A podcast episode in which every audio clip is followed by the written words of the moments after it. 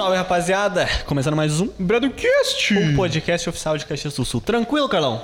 Tudo certo, mano. Que bom, mano. é que o senhor tá? Eu tô bem demais. tá tudo bem demais. Fico feliz que tu esteja feliz. Mas eu não disse que eu tô feliz. Mas eu tô feliz Ah. por conta do nosso convidado aqui, que é especial. Quem né? que é o convidado que te deixa Convidado feliz? especial. Maurício Fischer. Tem um, mais um nome, né? É Costa. Costa. Isso, Maurício Fischer Costa. Isso aí, nome Costa. Desculpa por esquecer, né? Imagina. Tudo certo. Desculpa quem se sentiu ofendido. Imagina, tudo bem, tudo bem. Meu pai não vai, não vai dar Não vai? Tá de boa? Tá bom. Tá tudo certo. Acho. Eu acho. Acho, né? Vamos ver depois. Tudo certo, Maurício? Como é que tá? tudo tranquilo, tudo ótimo. Obrigado pelo convite aí. Muito massa eh, participar aqui do Bradcast. Acho que eu já assisti vários episódios aí de vocês, sempre achei muito massa. E muito legal conhecê-los pessoalmente também. Então, valeu pelo convite. Pô, eu que agradeço. Você de- se decepcionou quando nos conheceu? Não, não. Droga, cara. Vocês são mais bonitos ao vivo. Mais bonitos. Ah. é, acho que. Agora eu não sei se isso é bom ou ruim, né? Cara, Porque a gente Tá faz coisa tela- gravada, né? Na tela é Então- deprimente, é, na tela. Brincadeira. na tela é preocupante, chega a É ser. preocupante. né? Mas sabe o que é mais bonito ainda? O quê? O que tá aparecendo aqui na tela. O que que tá aparecendo aqui? Tá cara? aparecendo. Tu não é louco, tá? Ele não é louco. Quer dizer, Eu fiquei olhando, mas, cara, não tem absolutamente nada ali. Então, olha de novo. Quando a gente falar, tu vai perceber. agora eu vi. Agora tu viu o QR Code, né? Eu tô sem meu óculos aqui. Ah, e isso tá aparecendo aí na tela agora um QR Code que te leva a um lugar muito rico. Tu sabe que lugar é esse? Muito rico. Não sabe? Conta bancária. Conta bancária. Então, se você quiser fazer um Pix pra apoiar o Bradocast, lê o QR Code. É isso e valores a partir do que o Pix permite, né? Um Pix centavo. Pô, manda um centavinho. Posso fazer um agora? Pode? Eu vou fazer Pode. um aqui pra você, pra dar um exemplo. Né? Pode ir, lê aí, lê aí. Depois eu faço. É isso. Além disso, também tem as redes sociais, então Instagram, TikTok Isso e aí. Spotify tá aqui, fechou? Tranquilo, mano? Tranquilo, cara. E assim, vamos começar da melhor maneira já. Tá. Quem que é Maurício Fischer? Nossa. Olha, profundo, Profunda, é, né? filosófico. Porque assim, se a gente bota isso no Google, porque a gente fez isso, né? Fato. Quem é Maurício Fischer? Não, É? Maurício Fischer só. Ah, é verdade. O aparece é mais rápido, né? O Google Aparece lá uns Jus Brasil, as coisas. Ih, rapaz. Não, tô brincando, cara. Mas a gente sabe que tu aí tu segue muitas carreiras na tua vida, né? É, algumas, né, cara? Digamos que eu sou bem metido, assim, né? Tá, entendi. Legal. Então, cara, Maurício sou eu, né? Eu tenho 32 anos e... Pô, não parece, hein? Já faço bastante coisa nessa vida, porque eu sempre fui me metendo e arriscando muita coisa, assim, eu acho que a vida é muito curta pra gente ficar esperando, né, as horas certas de fazer as coisas e, ah, vou esperar quando eu estiver super pronto, super preparado e tal. Eu sempre fui mais de meter a cara e me preparando ao longo do Perfeito. caminho, sabe? Eu acho que não tem preparação melhor do que a prática, né? É que nem vocês foram fazendo, né? A gente tava conversando antes sobre o início do podcast. Em cinco e dias, é isso, né? cara. Põe na rua, põe na rua, põe o bloco na rua e vai, vai ajustando. Quando né? tu tem a responsabilidade pra resolver, tu não pode ficar empurrando com a barriga, né, cara? Não. Tu tem que ir lá e tu tem que bater É de isso aí, frente. cara. E nunca a gente vai aprender de uma forma melhor do que botando em prática. Então, Uhum. tudo que eu ah, sempre penso em fazer, eu tento primeiro dar os, os primeiros passos aí, começando, Uhum. e depois eu vou melhorando sempre, né? A gente tá sempre aprendendo, evoluindo, então... É Eu, bem- eu sou da filosofia de que não importa quanto tu planeje, sempre alguma coisa vai dar errado. Tipo, tu nunca vai fazer algo perfeito. Então é melhor que comece errado e vai Claro, corrigindo cara. do e que. aí que tu vai aprendendo, né, cara? Eu Uhum. acho que muito também é de a gente ter humildade para reconhecer quando a gente erra, né? E, Uhum. e ir melhorando aos poucos sempre, né? Eh, buscando uma coisa o melhor possível, né? Não precisa ser... Às vezes a gente tem uma ambição, assim, né? Eu tava, tava ouvindo um, um podcast esses dias que o cara tava falando que eh, o sucesso parece uma maratona que nunca tem uma linha de chegada, né? Aham. Eh, porque é realmente isso, né? Parece que a gente sempre tá buscando algo a mais, né? Nunca a gente chega, Nunca, cara. nunca tem. Tá, mas e agora, nossa, eu consegui o que eu sempre tava querendo. Tá, mas agora eu já quero outra coisa. Tá, mas agora... Então, eu, eu acho massa, claro, buscar sempre mais e tal, né? Vocês já viram que eu sou um cara meio inquieto, assim, tô sempre querendo mais. Mas também olhar pra trás e dizer, pô, que massa, velho. massa, Olha né? só o que eu fiz, meu.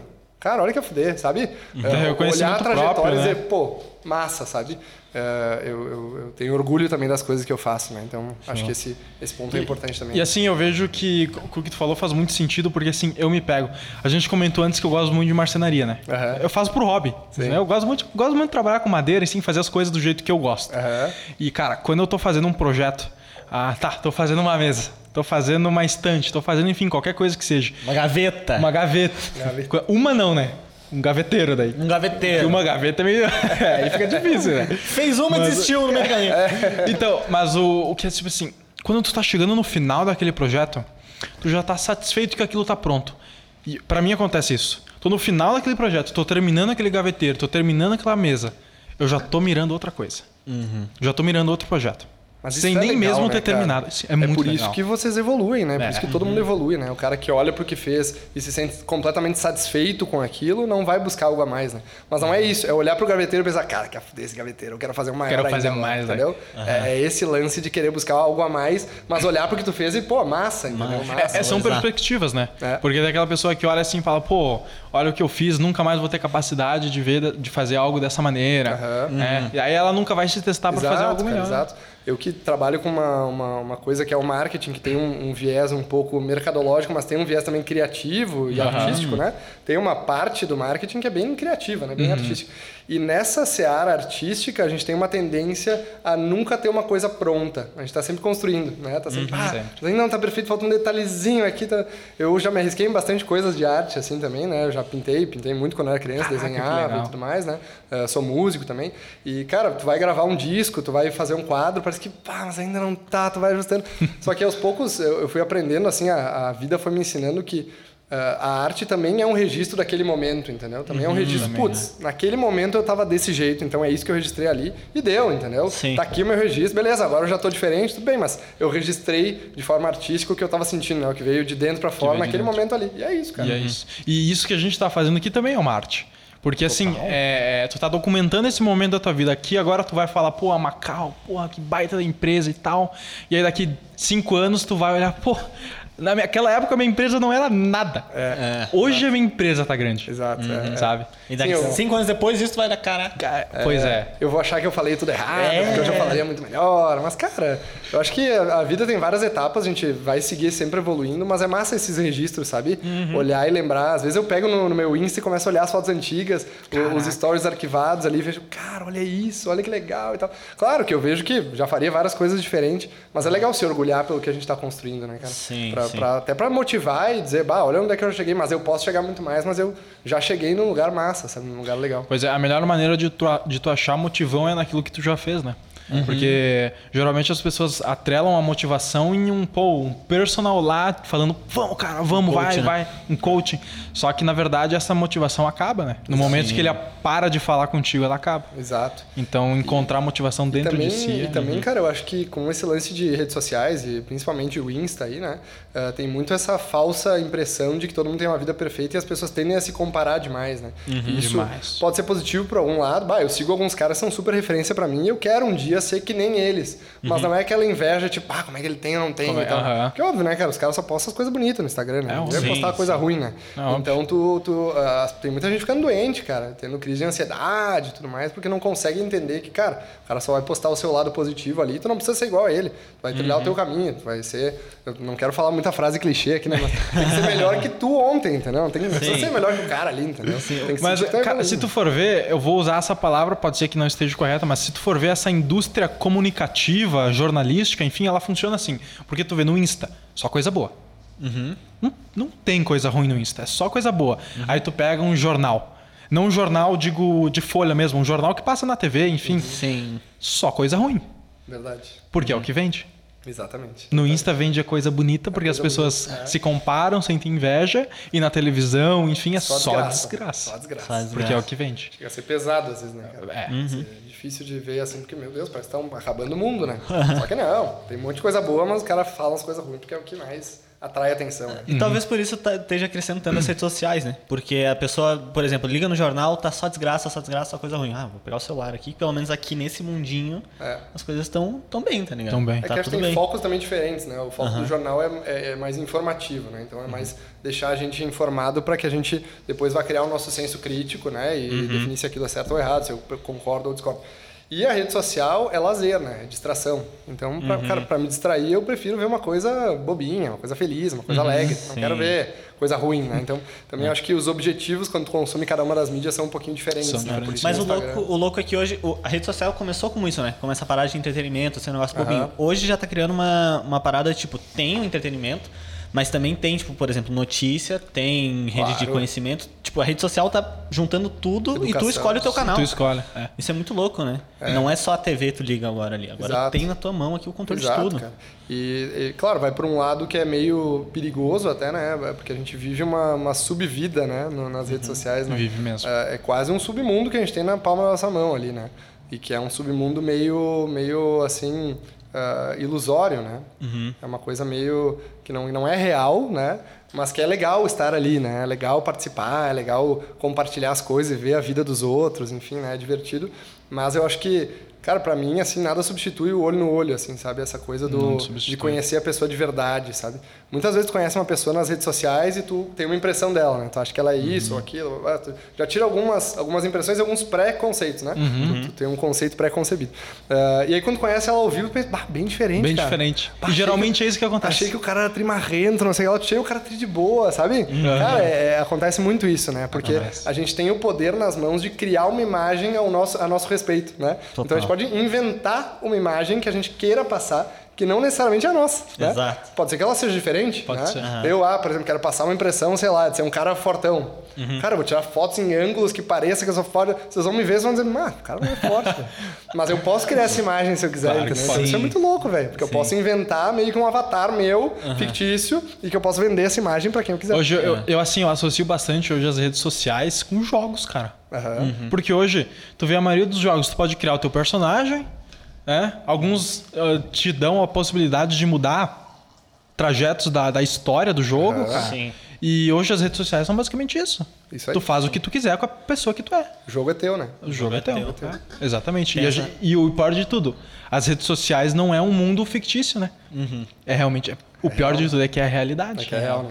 Ou o mais próximo possível da realidade. É, É. o mais próximo uma, retrata- possível. uma visão diferente, uma perspectiva da realidade. Isso, mas a gente tem esse domínio, né? A gente não É, está aham. suscetível É. eh, completamente ao que as pessoas vão achar. A gente pode influenciar mais isso do que na vida real, que vocês vão ver e vão ver a E vão realidade. ver, é, então, eu realmente. posso ângulos e filtros e tal, a gente consegue É maquiar um pouco É essa, essa realidade, né? E assim, até agora tu já comentou várias coisas que tu faz. Ah, eu não falei de mim? Você perguntou. É. Ah, Não, não, não, mas tá ótimo, tá ótimo, tá total a pergunta e vamos falar de assuntos legais. Tá ótimo. Tu já falou, tu falou várias coisas que tu faz, enfim, não vamos dar spoiler também. Mas enfim, tu já falou várias coisas e assim, Me Cara, vai- muito essa, não vamos dar spoiler. o que que hoje, vamos vamos fazer, de vez perguntar pra ti o que que tu faz, eu vou perguntar assim, o que que hoje mais ocupa o teu tempo? Cara, eu, eu sou o diretor da Macau, né? Então Uhum. a Macau, que é uma das maiores agências aqui da Serra, né? A gente cresceu de uma forma absurda, né? Nos, nos- a Macau tem três anos só e tem 60 colaboradores, né? Então é um negócio que me surpreendeu bastante, assim.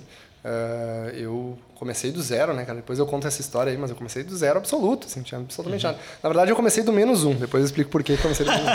Mas eu comecei do menos um, cara. Tá certo. Empréstimo, né? Empréstimo, né? Fez empréstimo, né? mais ou menos, mais ou menos. é. Comecei do menos um e, e hoje o negócio cresceu muito, então, bah, é o meu maior orgulho, assim, minha vida eu dedico muito a Macau, porque Uhum. me realizo muito lá dentro, tenho muito orgulho e quero fazer ela continuar crescendo, né? Eh, além da Macau, eu tenho, então, sou professor na UX, né? Perfeito. Nos cursos de graduação de publicidade e propaganda, de design gráfico e marketing, né? Uhum. Então dou algumas disciplinas desses cursos à noite daí, né? Ah, eu inverti um pouco as prioridades, porque acho que na verdade minha principal prioridade é minha família, né? Eu, eu hoje sou noivo, então, minha aliança Ah, Caraca, é noivo? noivo, né, Caraca. cara? E Respeite o homem, né? Pois é. A minha noiva, que é a Nath, a Natália, né? Ela. Agora ela tá morando em Porto Alegre, daí eu vou pra lá de vez em quando. De vez em quando não, toda semana eu vou, né? De vez em Nas quando. quintas-feiras Que eu vou pra lá. mentiroso, né? Nas quintas-feiras eu vou pra lá e volto nas segundas pra cá, né? Então eu trabalho, fico em Porto Alegre de quinta a segunda, geralmente, pra ficar com ela, né? Ela tá fazendo a residência dela lá e vai voltar pra, pra Caxias daqui a três anos, né? Então eu fico lá com ela e eu tenho a Nega, que é a minha cachorrinha, né? Ah, que é a nossa, nossa filha aí, né? E que, cara, acho que se eu pudesse dedicar mais tempo pra uma coisa, eu dedicaria pra isso, assim. Acho que a família é, é a base mesmo.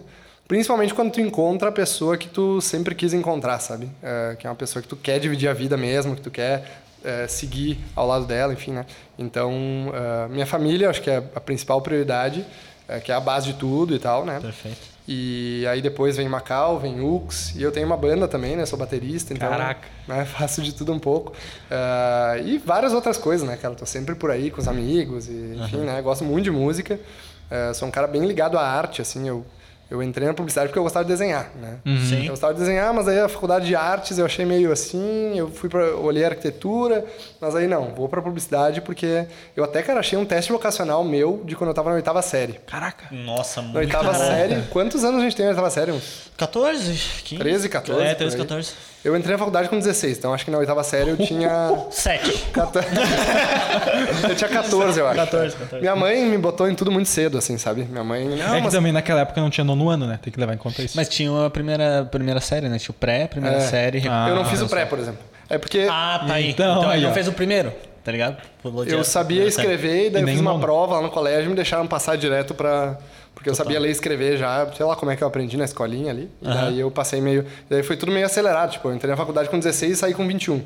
Né? Com 23 eu abri a empresa. Então, Caraca. meio- com 21 tudo meio é acelerado. maluquice. assim. 23 que 23 eu abri a empresa. aham. Que depois cara eu conto toda a história da empresa, porque eu abri a empresa era M Fisher, né? Era uma outra empresa que depois se transformou em Macau, né? Fiz uma fusão. fez com uma um fusão, né? A concorrente gente vai entrar e- nisso. Vamos entrar nisso aí. Vai entrar nisso. E aí, cara, eu. Então, voltando. né? Só te cortando, que satisfação, pô. Ele meteu assim, pô, criei minha empresa e a gente uh, fundiu com um concorrente meu. Concorrente. Claro, né? Isso aí, vai, Você isso não aí, pode vencê-lo junto a eles, né? Esse é um... Se juntar com quem é bom, né, cara? Isso aí, tá certo. né?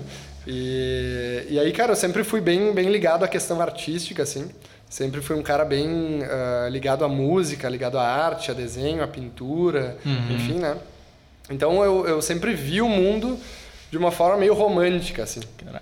É até engraçado, né? Não tem como explicar muito isso, né? Mas eu enxergo as coisas de uma forma positiva, de uma forma mais, mais leve, mais artística, sabe? É, eu costumo ver as coisas não de, não de uma forma tão prática e racional e tal. Eu tendo a botar uma boa dose de emoção em tudo que eu vejo e tal, né? E hoje a Macau é muito um exemplo disso, né? A Macau é, pô, é brasilidade, é vida, é pulsação, é energia e tal, né? Então, é, muito dessa, dessa cultura que hoje a gente tem na Macau veio dessa essa minha veia artística e essa coisa de, de ver o mundo com um olhar é, um pouco mais positivo, um pouco mais encantador, assim, né? A Entendi. arte sempre me encantou muito, Aham. assim. Acho muito massa esse lance da... até do, do improviso, deixar as coisas virem, de ser natural, sabe? Não vou ficar aqui, ah, não, vou escrever então um discurso que eu vou falar. Eu não curto muito essas formalidades, assim, né? Sim, Por mais que eu seja professor na UX, né? E ser professor exige um pouco de sim. formalidade, né? Um pouco de processo, um pouco de conhecimentos racionais, não só, Sim. assim, empíricos, né? Ah, tu não vai chegar na sala e falar assim, pô, o que, que eu vou fazer? Dá cinco minutinhos pra fazer. É, não, fazer? não. Vambora, vambora. Não, não tem como fazer isso. né? Tu tem que ter essa visão um pouco mais né, eh, processual, assim, né? Por mais que tenha isso, eh, tudo que eu me proponho a fazer, eu sempre ponho essa, essa dose de, de arte, de, sabe? De fazer como eu quero, de fazer uma coisa que me satisfaça, que me deixa, me deixa feliz. Tudo que eu faço, eu, eu sempre parto de uma primeira premissa, que é sempre o meu primeiro slide da minha aula. Que tá escrito o seguinte, tem que ser massa. Esse é o meu primeiro slide de todas as disciplinas que eu dou. Excelente. Porque, cara, tem que ser massa, velho. Se não for massa, eu não vou curtir dar aula pra vocês, vocês não vão curtir ass- assistir Não vou minha curtir aula. escutar. Nada vai acontecer, vocês não vão aprender, eu não vou gostar de dar aula pra vocês. Então, cara, tem que ser massa. Como é que nós vamos fazer isso aqui ser massa? Não sou eu só que, como professor, que deixo a aula massa. Os alunos também, entendeu? De perguntar, de trazer exemplo, de discordar de mim, sabe? De Sim. rolar um debate. Bah, isso é muito massa, entendeu? E, e, e para mim, eu- cara, eu, eu, eu me proponho hoje, né? Eu tô num, num estágio da minha vida que eu já consigo me dar o luxo de fazer praticamente só coisas que eu amo fazer. Ah, não tenho mais coisas, ah, isso aqui eu não gosto, isso aqui. Claro, vão ter sempre, né, meu? Sempre vai cara ter. Por que- exemplo, gravar aqui o podcast tu não queria. Não, Não, mas o cara que é empreendedor, ele tem que se sujeitar, né? Cara, no início eu fazia absolutamente tudo, né? Sim. Cara, o atendimento é o planejamento, é a redação, é a criação, é o Como é que é o eu- eu empreendedor, né? Eu o empreendedor. administrativo, é tudo, né? Ah, mas aos poucos tu vai vendo que tem coisas que tu gosta mais e coisas que tu não gosta tão bem, tanto. E aí tu começa a perceber que as coisas que tu não gosta tanto também tu não faz muito bem. Sim. Sim, faz Po- sentido. Podem ver, né? As Ah. coisas, quais disciplinas vocês não gostavam no colégio? Física. Tu ia bem em física? De jeito nenhum. Exato. Por quê? Porque tu não gostava, cara. Não Se tu, gostava. tu não gosta do negócio, tu não vai bem naquele Tu não se negócio. dedica, E né? aí tu não vai fazer nunca bem aquilo e não adianta a gente ficar pegando nossos pontos negativos e tentar melhorá-los. Cara, tem um monte de pontos positivos, vamos investir nisso aí, né? Sim. Vamos investir em coisas que tu já faz bem pra tu fazer melhor ainda, né? Uhum. Então hoje eu, eu me dou ao luxo, digamos assim, de fazer basicamente o que eu amo fazer, né? Minha semana, assim, é um negócio incrível pra mim, porque eu gosto de fazer tudo que eu faço, sabe? Eu não diria que tu se deu o luxo. Eu acho que é mérito, É, pode ser. sabe? Eu acho que tu conseguiu conquistar isso na tua Aham. vida. Exato, exato. Mas assim, mudando agora completamente do que tu estava falando, na verdade não tanto. E a Pelo situação econômica Cara, atual do Brasil? tá, mas e a guerra? É, a Pô, taxa a de juros? guerra, que né, vocês mano? viram? A guerra, né, ainda tá acontecendo, né? Fa- Faz a pergunta, cara. Ah, enfim, cara, o cara ficou bravo O comigo. cara é que nem eu, né? O Cadu é que nem eu. Daqui a pouco nós estamos, não, mas peraí, mas... Pô, tu acredita a vida fora da Terra? Na moral mesmo agora. De verdade, sim ou não? Cara, eu duvido muito que a gente esteja sozinho nesse universo. Obrigado. Ah, não, só queria não, agora falando sério. Assim, é, tu falou do teu poder artístico, né, da tua, do teu entusiasmo por arte. E eu acho que isso liga muito com a tua empresa hoje, né? Sem dúvida. E uma pergunta que eu quero fazer, porque assim, me impressionou muito, tá? Já te deixo aí meus parabéns. Opa. A arte da tua empresa, assim, Ah, é- foi tu que elaborou? Foi tu que. Não, não, claro que não, né? Eu tenho gente muito melhor do que eu Ah, tá. fazendo isso. né? Pô, é, é incrível, cara, é incrível. Isso é um outro ponto importante, né? Esse... Porque eu tava pensando, né, tá, mas por que que eu, eu eu consigo, por que que eu tenho esse mérito de fazer as coisas que eu gosto hoje? Uhum. Porque eu tive a humildade de perceber que tinha algumas coisas que eu não era tão bom. Uhum. Tinha algumas coisas que eu não era o cara para fazer aquilo, entendeu? E conforme tu vai trazendo outras pessoas pro teu negócio, tu vai vendo, meu, o cara faz muito melhor que eu. Faz muito melhor do que eu. E vamos lá, né? A gente, hoje a Macau, né, do tamanho que ela é, atendendo grandes contas aí, né? Tu vai precisar de um time muito bom, entendeu? A gente é uma empresa de serviços, a gente não tem produto nenhum, então a nossa qualidade é diretamente proporcional à qualidade do nosso time. Cara, é só pessoas, só pessoas. Não tem mais nada, entendeu? Não tem máquina, não tem um produto, não, vou comprar uma máquina cara, mais rápido. Não existe, velho. Depósito, nada. É só gente, entendeu? Então, a, a agência que tem as melhores pessoas vai ser a melhor agência. A que não tiver as melhores pessoas não vai ser. Não vai ser. E acabou, entendeu? Não tem, entendeu? O que faz uma agência ou uma empresa de serviço ser boa é a qualidade do seu time.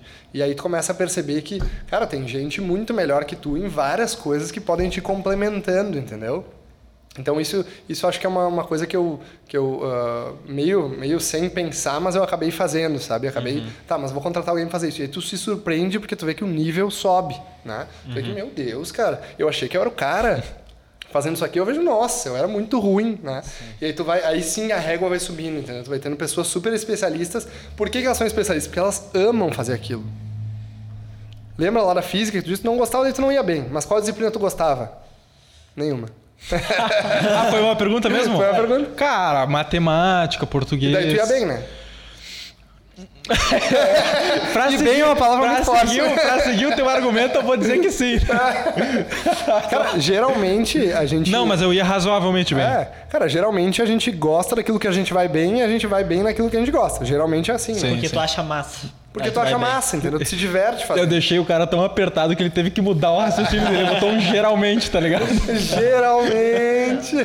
Normalmente, quando tu faz essa média, assim. É, Cara, mas é, é muito legal isso que tu falou, que quando tu, tu percebe que tem pessoas melhor que tu. E isso exige muita humildade, cara. Porque Total. não é qualquer pessoa que vai chegar assim, caraca, esse cara é melhor que eu, então vou contratar, esse aqui é melhor que eu. Normalmente, eu acho que é mais tendencioso do ser humano, tipo, pô, ele é melhor que eu, não gosto dele. Eu acho que o ser Não. humano é mais assim. Tem que ter muita humildade pra ver e dizer assim, cara, esse cara é melhor que eu, ele tem que estar comigo. É que aí que tá. Eu acho que a maioria das pessoas ela- elas veem a vida como uma espécie de competição. E a competição eu acho super saudável, sou super a favor. Acho que, ah, meus concorrentes eu poderia agradecer um por um aqui, porque, cara, me fizeram chegar onde eu tô. se não tivesse concorrente, né? O que, que seria da Pepsi se não tivesse a Coca-Cola, né? O que, que seria da Samsung se não existisse a Apple? Cara, Sim. ela faz as empresas se desenvolverem muito, irem correndo a- a- né, atrás de coisas ainda melhores. Então, Sim, faz se é desafiar. incrível, é muito legal. E eu eh, valorizo muito os nossos concorrentes porque fazem a gente evoluir a cada dia, nos desafiam, entendeu? E o nosso mercado é extremamente desafiador, É. né? A gente tem que o tempo inteiro estar evoluindo, aprendendo, ensinando os clientes e tal, né? Mas, cara, na vida pessoal, eu acho que isso é muito perigoso quando a gente começa a enxergar tudo como uma competição. Né? Ah, mas olha, o- olha o carro do fulano lá, putz, eu tenho que ter esse carro aí. Mas como é que ele conseguiu? Ele nem é tão bom assim. Sabe? A gente levando pra esse lado, a gente começa a ficar doente, cara. Uma coisa que não, não faz muito sentido. E a galera, eh, até donos de empresa, assim, tem muito essa percepção que tu falou, Bruno. De olhar pra uma pessoa numa entrevista e se sentir ameaçado porque aquela pessoa é boa. Sendo que, cara, eu acho que o grande trunfo do empreendedor é saber identificar talentos, atrair esses talentos, reter esses talentos e valorizar esses talentos. Para que eles façam a tua empresa crescer, entendeu? Eu hoje, como gestor, meu principal eh, desafio é cuidar das minhas pessoas, velho.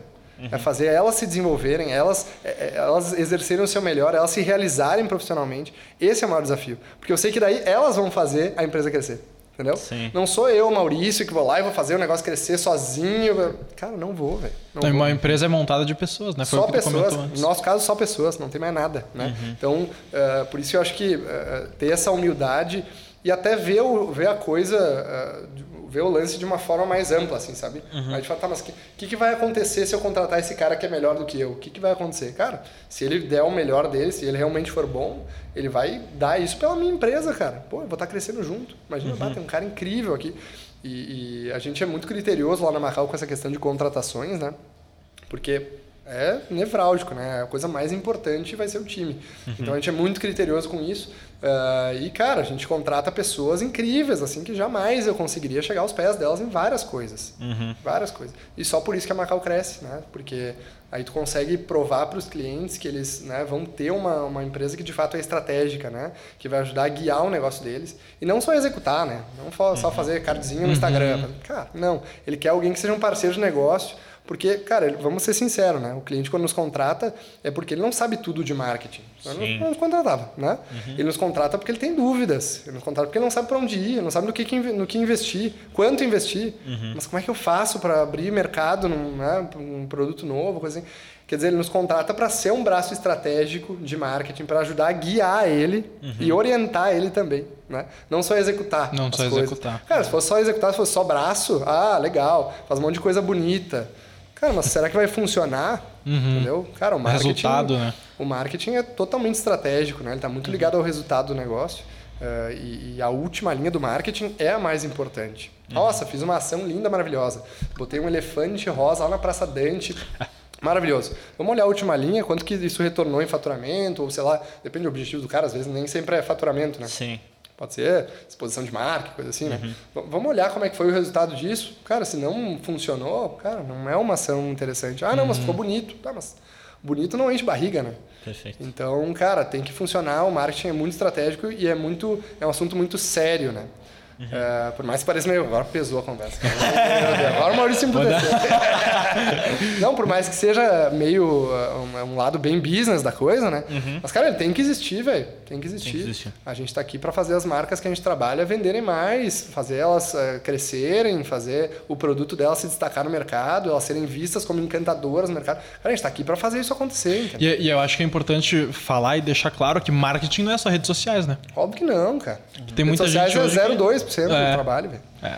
E, e, vou te dizer que muitos clientes, por esse boom gigantesco das redes sociais, chegam para nós pedindo uma proposta de gestão de Instagram. Uhum.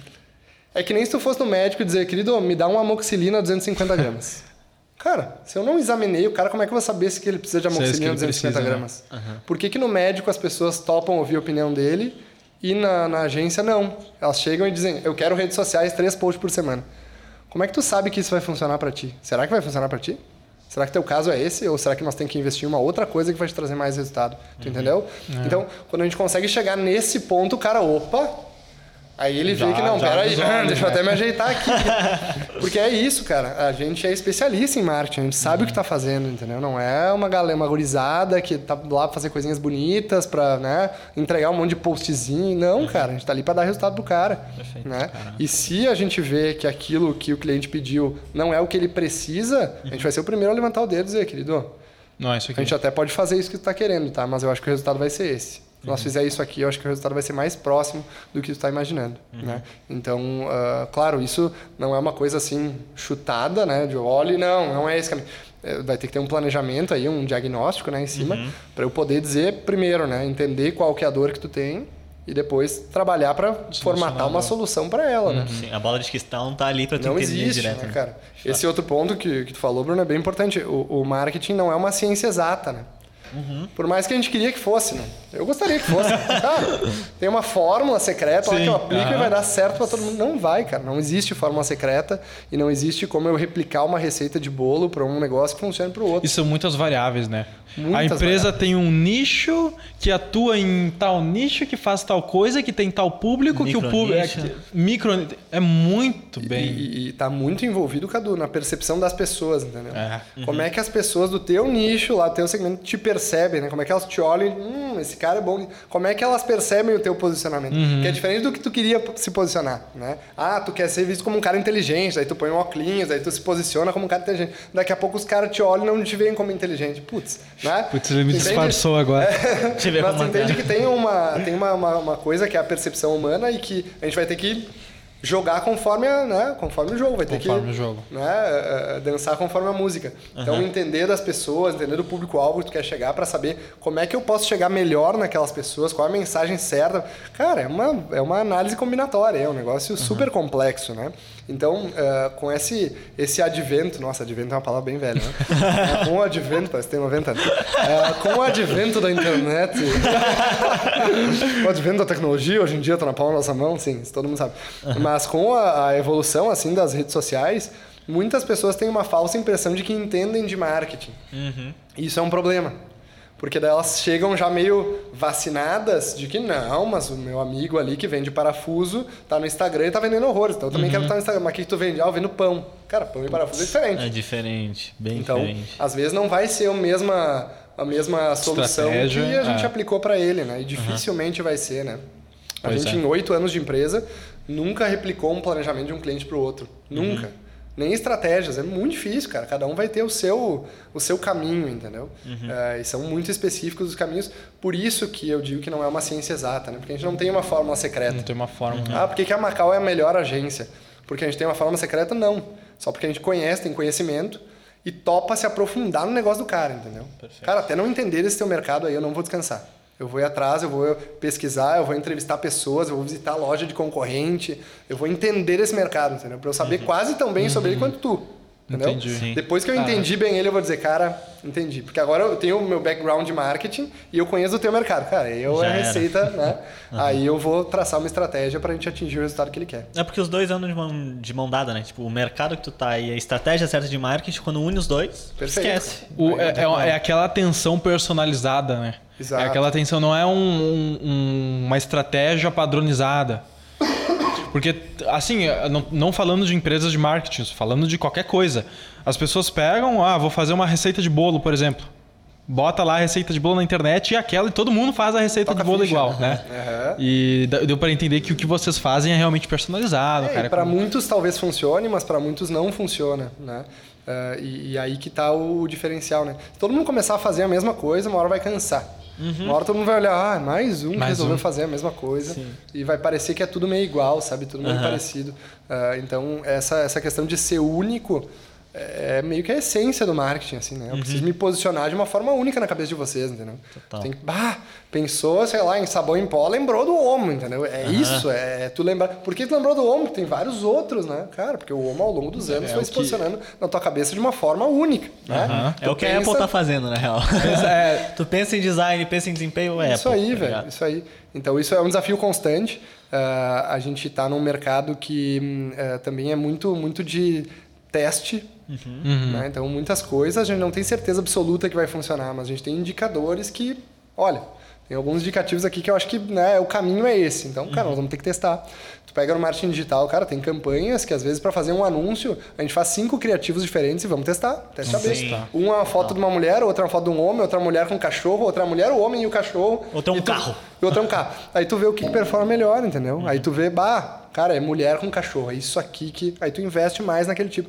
Porque é tentativa e erro, entendeu? Infelizmente, né? Eu disse que eu gostaria de ter uma forma secreta, porque daí eu ganha- ia ganhar muito mais dinheiro, né? Ia gastar Isso aí, muito o menos esforço tempo é- indo atrás, de descobrir o mercado e tal. E seria muito mais fácil, entendeu? Mas daí também todo mundo faria, né? É, é tipo fazer curso, né? Tu faz uma vez e vende quantas vezes tu quiser. É isso aí, é isso aí. Obviamente falando de maneira Aham. grotesca, Sim, sim. né? Não, mas, é isso aí. mais é ou menos aí. isso. Ah, e, e nem sempre a gente vai poder replicar essas coisas e tal. Então, o desafio é bem grande. Tem que Uhum. tem que estar muito afim mesmo de mergulhar no negócio do cara, de entender para dizer as coisas certas para ele, entendeu? Não é só um Uhum, entendi. conhecimento ah, teórico de marketing, né? Cara, eu estudei muito marketing, né? Na vida, meu Deus, ah, muitos anos já estudando marketing, tanto que hoje dou aula.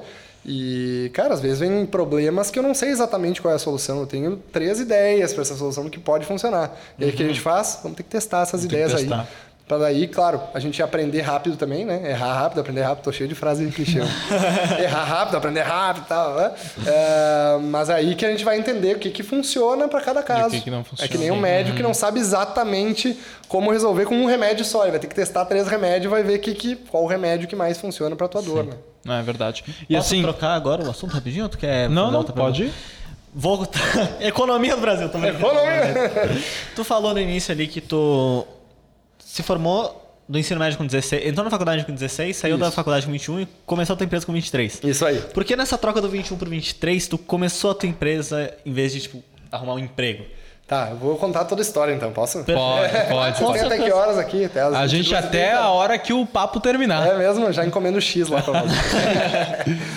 Cara, então, eh, eu sempre, né, desde criança, assim, sempre tive esse viés bem artístico, enfim, né, aí eh, fui crescendo e fui me direcionando. Ah, eu não falei do teste vocacional, né, cara? Ah, o teste vocacional. Eu tava no na oitava série, eu fiz o- Mudou tudo, a gente não Cara, lembrou disso. né? Eu achei esse teste vocacional faz uns 5 anos, mais ou menos, uma pastinha amarela do colégio, e a- abri dentro tava o teste vocacional, né? Cara, é meio estranho tu falar isso de teste vocacional físico, porque toda vez eu penso num site teste vocacional. Mas é. olha como é diferente, tá Mas, ligado? cara, isso aí eu tô falando de Exato, isso é muito 2000, 99, entendeu? Tava com medo do bug do não milênio é, nessa É, internet cara, ainda. é outro tempo, não era outro tempo. Eu fui ter celular com uns 8 anos, 17. Então, cara, é diferente. É, mas vamos lá, né? E, cara, eu achei uns 5 anos atrás esse teste vocacional, escrito à mão até, né? E aí, como é que funcionava, né? Era uma psicóloga que foi lá no colégio, e daí todo mundo ia numa salinha no SOI lá. Uma sala que eu até estava bem acostumado a frequentar, mas enfim. é, a salinha do SOI lá. E aí lá ela fazia várias perguntas e ia anotando, né? E aí, olha só o que ela me perguntou. É, foi, foi bem engraçado, porque eu achei esse teste vocacional, eu tinha 28 anos. E tinha uma pergunta que era: Como você se imagina aos 30 anos? Caraca. E olha só o que eu falei, cara. Eu me imagino fazendo propaganda para grandes empresas. Não é. Cara, eu falei isso Não com é 14, sei possível. lá, 13 anos, velho. Então, eu sei que é, é bem raro de acontecer isso. A Eu maioria ia das dizer, tu é um pessoas. caso raro. A maioria das pessoas uh, Muda pensa bastante, muito e né? muda e tal. Mas eu, por algum motivo, isso né, foi uma benção que veio pra mim, que eu, cara, é isso que eu quero fazer. claro. Cara, eu acho, pego meus cadernos da época do colégio, eu tenho logotipos desenhados, empresas que eu criava, eu ia montando o logo e tal. Então, desde muito cedo, eu sabia que era publicidade, né? Na Uhum. época eu gostava do Roberto Justus, ele tinha um programa que era O Aprendiz, vocês viram? Eu conheço. Você está demitido. Ah, sabe? está demitido. Sempre quis falar isso no microfone. Você está vocês- que é o Aprendiz, na verdade, veio da versão americana, que era do Donald Trump, né? Eh, e era o Roberto Justus que, que fazia esse programa. E eu achava muito massa e tal, achava que a publicidade era aquilo. E daí eu comprei o livro dele, Construindo uma Vida, eu acho. Eh, eu li esse livro na oitava série, mais ou menos, e daí eu, cara, isso que eu É isso, fazer né? É e tal, isso. blá. E eu pensei um pouco sobre arquitetura, porque eu gostava também dessa, desse lance. Eh, todos os lugares que eu morei, eu fiz uma planta baixa, desenhar onde é que vai os móveis. Então, eu gostava também dessa Bacana, área, mas. Pra mim a publicidade sempre foi muito encantadora, assim, cara. E eu não perdi esse encanto até hoje, assim. Eu acho que é um negócio muito incrível, sabe? A gente tem um poder grande nas mãos de, de, de convencer pessoas, de levar ideias, de, sabe? ah, tornar o mundo mais encantador, sabe? Uhum. Tornar o mundo mais colorido, tornar o mundo mais vivo, mais, sabe? Mais legal de ver, assim, sabe? Sim. Cara, tira a publicidade, o marketing do mundo ia ser tudo um pouco Ia mais ser chato. tudo mais. É. Ia ser E tudo um pouco é- mais é, parece que pra conseguir entender da maneira melhor, é como se o mundo fosse sem cores, né? Exato, exato. E a gente dá essa cor, né? É, só que tem um viés mercadológico importante, não é só uma coisa artística, né? Eu, na primeira aula de marketing, eu sempre explico isso, né? Tem as duas visões, né? A artística e a mercadológica, né? A visão artística é aquela que vem de dentro para fora. A gente já nasce com ela. Né? Ah, quando tu é pequeno, tu pega um papel e começa a desenhar. O que tu desenhou não interessa, veio de dentro, né? É artístico, dentro para fora. Né? É, e aí tu mostra pra, pra galera, se gostarem, gostaram, se não gostaram, não gostaram. Não né? gostaram. Que nem um quadro do Van Gogh. Ele fez o que ele queria fazer. Exatamente. Se alguém gostar, gostou. Se não gostar, o problema é dele. Vira. É. né? E a visão mercadológica é exatamente o oposto disso, né? Quer dizer, eu vou ao mercado, entendo o que o mercado precisa, ou o que ele vai gostar, e é aí que eu vou desenhar. Eu chego lá, Bruno, o que tu quer que eu desenhe aqui? Aí o Bruno vai dizer, ah, eu quero um coelhinho. Desenho um coelhinho. Tá bom assim, Bruno? Não, não, ajusta. Eu quero um elefante Beleza. no carro agora. Isso. Aí eu vou lá e desenho exatamente o que o Bruno quis. Ah, mas então, Maurício, o certo é a visão mercadológica. Não, é um equilíbrio das duas. Eu preciso ter uma visão artística, mas antes de tê-la, eu preciso entender o que, que o O que, mercado que o precisa mercado tá mim. precisando, né? Entendeu? Essa que é a visão mercadológica, né? O marketing se baseia nisso, né? Primeiro entende as necessidades do mercado, primeiro entende as dores que o mercado tem, como é que tu pode ajudar o Bruno nisso, nisso, nisso, como é que tu pode entregar valor nisso, nisso, nisso. E aí tu vai pra dentro e aí tu vai desenvolver o teu produto, o teu serviço baseado nesta dor. Legal. Então esse é o caminho da visão mercadológica, né? Mas sempre vai ter uma parte artística, cara. Vai ter muitas, Sim. Não muitos tem- momentos no processo que é brainstorm, é sentado em volta de uma mesa, tendo ideia, e vamos escrever, vamos botar no papel e depois a gente executa. E depois executa, Então, né? E, e aproveitando o que o Bruno perguntou ali, é assim, é, tu pensava assim quando tu começou a desenvolver a tua empresa? Tu já tinha esse pensamento ou tu desenvolveu ele na prática? Sim, deixa eu só tirar meu casaco. Fica à Fica à vontade. vontade. Começou a esquentar. Agora o papo ficou sério. Posso botar aqui? Pode, que Tem pode. uns pelos de cachorro aqui, peraí. Sei como é essa vida. Antes de sair de casa, fui dar um abraço na minha cachorra e esqueci que tava de preto. Né? Bah, é- de preto é complicado, É né, cara? De. Cara, preto. então... E eu vou ah, aproveitar. re- Respondendo até a pergunta do Bruno antes, que depois eu vou chegar na tua. Tá? Vamos lá. Ah, Tu vai lembrar das duas? Vou lembrar. Cara, eu ah, sempre quis ser empreendedor, isso é uma outra coisa que eu não sei explicar. Mas eu sempre quis ser empreendedor. Eu lembro no meu primeiro estágio que eu fiz quando eu, eu tava no colégio ainda, ah, que eu lembro que eu disse pro cara na entrevista, eu disse, olha, eu até vou aceitar essa vaga aqui, mas na verdade eu quero ser empreendedor, tá? Eu com tipo 17 anos. ser empreendedor. Então, eu só vou trabalhar aqui para aprender como é que faz, mas depois eu vou abrir a minha empresa. Eu lembro que o cara deu risada tal. O né? cara chega assim, um estagiário, assim, pô, eu tô aceitando assim porque eu gosto da tua empresa, acho bacana, mas eu quero ter a minha. Eu quero ter a minha. É, eu sempre deixei claro isso porque, eu, de fato, toda a minha experiência anterior, e cara, eu trabalhei nove anos como funcionário, né? Comecei a trabalhar bem cedo. Ah, no, no terceiro ano do segundo grau, eu já comecei meu primeiro estágio. Então, comecei a trabalhar bem cedo. Trabalhei nove anos antes de abrir uma empresa, né? Caraca, ca- ag- calma aí, caiu a ficha agora. Tu trabalhou nove anos e depois abriu tua, em- tua Depois empresa. abriu a empresa, Caraca, que- isso é raro de se ver. É, Nove porque anos. Eu, sempre pensei o seguinte... Não, ele trabalhou 9 anos e abriu a empresa com 23. Isso aí.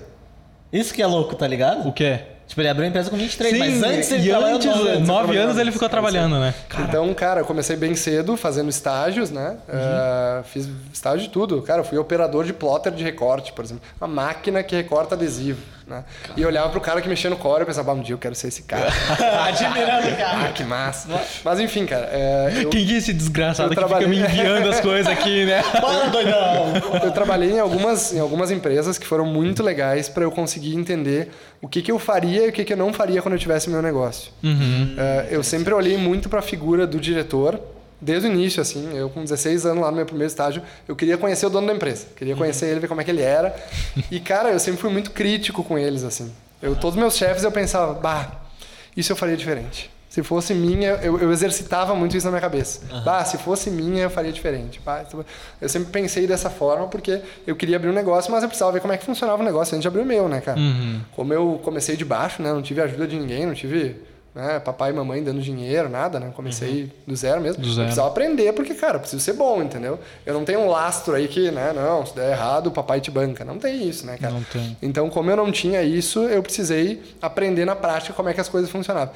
E foi aí que eu fui virando um cara bem metido, assim. Às vezes tinha, bah, vai ter reunião da importação. Ah, posso ir nessa reunião? Pode. Eu ia lá ficava quieto, né? Imagina, não fazia ideia. Ia anotando uma- umas ideias. Bah, olha, o, o diretor falou tal coisa, que massa, né? Bah, olha como é que ele se posiciona, como é que ele fala e tal, porque eu queria ser ele no futuro. Cara, que da... tu não olhava o que tava sendo, tu tava vendo como que ele falava, Exato, como que ele é. apresentava pra tudo no Como, futuro. claro, como é que funcionava uma reunião. é que-. E, cara, eu participei de reuniões Diferente, muito né? legais, Muito. cara. Reuniões de conselho, né? Eu trabalhei numa indústria lá no, no Desvio Rio durante um bom tempo. Trabalhei cinco anos lá, eu acho, cara. Aham. E eu entrei de estagiário, que né, servia café e fazia mais algumas coisas e... não, brincadeira. E Brincadeira crescendo- não, já é verdade. É verdade. Ah, teve um estágio que eu fiz que eu só servia café, era meio tenso. Sério? Mas era numa agência, daí foi... Ah, Era numa indústria de café, aí eu tinha que fazer É, isso. no de café. É, mas, cara, eu, eu lá eu me meti em várias reuniões e fui sempre tentando é, dar um não dar um pouco a mais só pela empresa, mas por mim. eu queria me, me provar, entendeu? Não, deixa que eu faça esse negócio aí. Sim. Feira em São Paulo, eu com 18 anos, deixa que eu faça essa feira aí. Caraca. Vambora. Tu não quer uma agência pra ajudar? Não, deixa que eu faça sozinho. Pra me quebrar mesmo. Então, eu me coloquei em situações bem desafiadoras, né? E com isso eu fui evoluindo muito, né? Então, eu saí dessa empresa, eu tinha 21 e era coordenador já do setor de marketing. Caraca. Então, eu tinha um time e tudo, né? Ah, toda coisa já bem organizadinha, fui, fui crescendo, porque, cara, eu me puxava mais do que a média. Resumindo, é isso, cara. Não é, ah, não, porque eu tinha um talento nato. Não, velho. Eu só me quebrava um pouco mais, entendeu? Arriscava um pouco mais, metia a cara e vamos ver o que que dá. E aí, quando eu, eu saí dessa empresa, então chegou uma hora, então... ah, na verdade, tem uma coisa que aconteceu antes. Eu estava trabalhando nessa empresa e aí surgiu uma possibilidade... Eu recebi uma... Acho que um e-mail de uma universidade em São Paulo que estava fazendo um processo seletivo para uma bolsa de estudo nos Estados Unidos, para fazer uma pós-graduação, uma especialização lá. Legal. Aí eu, metido como sempre fui, né? Não, vou lá. Por que não, né? Por que não? né? O não já tem, vamos tentar o sim, né? É isso. Fui lá, meti a cara, me inscrevi, não passei na primeira, vamos de novo, me inscrevi de novo. E aí, bah, todo um processo seletivo, entrevistas em inglês e tudo mais, né? Ah, e aí eu passei. Passou. E aí eu ganhei essa bolsa e fui para os Estados Unidos e fiquei um tempo lá. E aí, cara, aí quando eu tava nos Estados Unidos, tu vê aqueles prédios gigantes, eu fiquei em Los Angeles, uma cidade bem pertinho de Los Angeles. Cara, tu vê aqueles prédios e tu pensa, meu, eu quero ter uma empresa para botar num prédio desse aí. Total. Cara, era isso, entendeu? Subiu um negócio assim em mim que eu pensei, cara, é agora, entendeu? Eu olhava aqueles prédios e pensava, meu, eu preciso ter um prédio desse, entendeu? Eu preciso ter- botar meu nome lá em cima, sei lá, entendeu? Ah, e falando assim, o marketing lá é muito diferente do Brasil? É mais agressivo, é, mais agressivo. Ah, eu acho que o marketing lá não é tão criativo quanto o nosso. Hum, interessante. Mas ele é mais agressivo e até mais. é, Ele é um pouco mais poluído do que o nosso. Né? No- O Brasil até tem algumas leis, até na cidade de poluição visual, não pode ter tanto outdoor, letreiro, enfim, né? E lá não. Lá eles liberdade. escadaçam. Meu, Times Square. Taca anúncio, entendeu? Times Square, pô, tá fora da lei total Então, no Brasil. É, então é mais agressivo. Por que, que a gente diz que o marketing lá é melhor? Porque muito do que a gente sabe nasceu lá, né, velho? Nasceu lá. Ah, sim. Kotler e tal, que escreveu os grandes livros, né? A Bíblia do marketing, que é a administração de marketing. É, é de lá e tudo muito nasceu lá, né? Veio pra cá depois de muito tempo. Então, mais por isso, né? Então, eles têm um marketing lá um pouco mais desenvolvido que o nosso, mas, cara, vou te dizer que no mundo, assim, se o Brasil não tá em segundo, tá em terceiro, em termos de publicidade. Cara, publicidade europeia, por exemplo, bah, tu tira poucos países que tem uma publicidade assim, que tu, putz, os caras são bons. A maioria é meio tosqueira, assim. É que o brasileiro é muito O criativo. brasileiro é né, cara? muito criativo, velho. O Brasileiro e, e a, e a cultura brasileira é riquíssima, né? Para te explorar coisas diferentes, né? Piadinha e ditado popular, tem muita coisa. Então, né? Só fazendo esse parênteses aí da- do marketing dos Estados Unidos e aqui.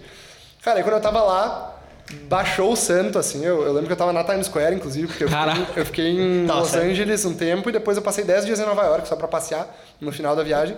Cara, eu tava lá e eu pensei, bah, cara, é isso que eu vou fazer. É aí eu voltei e no dia seguinte eu pedi demissão.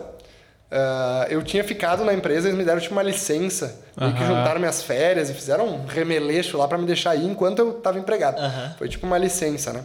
Quando eu voltei, eu pedi demissão e disse, bah, chegou o meu momento, né? Chegou a hora de eu, de eu partir, né? Ah, mas, a- cara, até hoje eu sou muito grato pela experiência que eu tive lá com eles, né? O. Daniel, que eh, foi meu, meu, meu mentor, assim, né? Até hoje, cara, o Daniel é meu amigo pessoal, assim, e ele me direcionou muito, assim, né? Ele sempre diz, não, mas tu era um terreno fértil, né? Eu só botei a sementinha, mas, cara, ele me deu coisas que, bah, ele me pegou, ele me pegou, ele me, me deu o primeiro emprego, me deu o Se tu primeiro... tá dizendo, Quem somos nós, né? Cara, ele, quando ele me contratou, Eu pensei que ele ia falar quando ele me pegou. quando ele me contratou, cara, eu trabalhava no Teleinformações, 3025 7272, eu atendi o telefone. E era só isso que eu sabia fazer.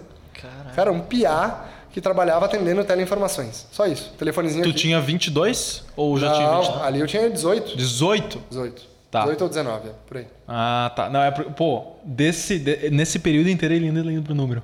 Não é mesmo? O que, que é? Tu ainda lembra o número? Ah, sim, 3025 7272. Teleinformações, Maurício, bom dia. Tinha que fazer uma voz meio. Teleinformações, Maurício. De locutores e uma coisa assim, mano. Cara, e aí. Não sei o que, que ele viu em mim, sinceramente. Até hoje não sei o que ele viu, mas eh, a gente bateu um papo. Eu lembro que eu- a gente, ele fez uma entrevista comigo e ele brilhou o olho por algum motivo. Ele disse, vou investir nesse guri aí. E aí ele me contratou. Na verdade, era numa empresa anterior que era o Maneco. Né? Eu trabalhei dois anos no Maneco lá com ele. E ele, ele ia me ensinando muita coisa, né? E aí depois ele me levou para a Frama, que era essa outra empresa, onde eu fiquei cinco anos. E aprendi muito com ele, muito mesmo, assim. Porque eu observava muito, eu pedia para ele me dar feedback. Então ele dizia, tá, agora nessa reunião tu que vai falar, eu só vou ficar ouvindo. Uhum. E daí ele anotava coisa no final da reunião e dizia, ó, foi bem legal, mas isso aqui não fala, isso aqui fala assim. Cara, foi Ele te uma mentorou escola, mesmo, assim. Uma escola, escola violenta, assim. Então fica meu agradecimento, inclusive, pro Daniel. Abraço, Daniel. Abraço, Daniel Zanetti. Cara, é, e aí beleza, né? Eu cheguei pro Daniel e disse, Daniel, chegou aquela hora lá. Daí ele já sabia o que, que era, porque ele sabia que eu queria ter um negócio, né? Cara, e era legal porque ele já ensaiava comigo como é que seria o meu negócio. Ele dizia, cara, quando tu Caraca. abrir, mas tinha que ser um negócio assim. Ele sonhava comigo, sabe? Aham. E aí, a, a minha maior surpresa do mundo foi que quando eu pedi demissão, ele disse, beleza, a gente vai ah, te demitir, mas a gente quer que tu leve o marketing contigo. E ele virou meu primeiro cliente, que é meu cliente até hoje, cara. Caraca, que da Até hora. hoje a Frama é nosso cliente, né? Foi meu primeiro cliente. E, cara, foi uma mão na roda, né? Porque eu saí com uma mão na frente e outra atrás, né? Já morava sozinho, moro sozinho desde os 19 anos, né? Uh, já morava sozinho, pagava 100% das minhas contas. E eu pensei, bah, agora vai ser um peitaço que eu quero ver, né? Eu pensei, vou passar fome uns três meses, mas depois vai, né? depois engaja, né? Eu tinha minha rescisão e tinha o seguro-desemprego, né? Aproveitei cinco meses de seguro-desemprego. Mas, cara, eu já tinha o meu primeiro cliente, que era a empresa que eu trabalhava, que quis uhum. ser minha cliente e apostou no negócio que nem existia ainda. Que legal. Então, uh, e aí eu comecei, né? Uh, devagarinho, trabalhando em casa, né? Eu tinha eu tinha um notebook velho lá que eu usei na faculdade e eu comecei, né, trabalhando com ele na mesa da cozinha lá. Eu morava num apartamento de 23 metros quadrados. E tem gente achando que o home office começou no último ano, né? Imagina. É 2021. 2000, isso era 2014. Aí, beleza, daí eu peitaço, comecei em casa, bem simplão, né, mesinha da cozinha ali, fazendo um trabalho de frila, mas a minha ideia era ser uma consultoria de marketing. Hum. Porque no tempo que eu fiquei em empresa, eu contratei muita agência. Uhum. Eu tive muita experiência do outro lado do balcão, entendeu? Do cara que contrata uma agência que vai ter que cobrar uma agência. E, cara, foi muito decepcionante para mim. Ah. Muitas experiências que eu pensava, cara, mas ah, os caras só fazem o que eu pedi ainda mais ou menos, sabe? Uhum. Ah, os caras não conseguem entender ou não conseguem mergulhar na estratégia de fato para me ajudar, sabe? Entendi. Eles só fazem as demandas que eu peço. Ah, vem uns negócios bonitinhos, cara, até vem. Mas depois como é que eu vou mostrar pro diretor lá que a minha ação não deu resultado, entendeu? Uhum. Eu precisava de alguém que me apoiasse, me ajudasse estrategicamente.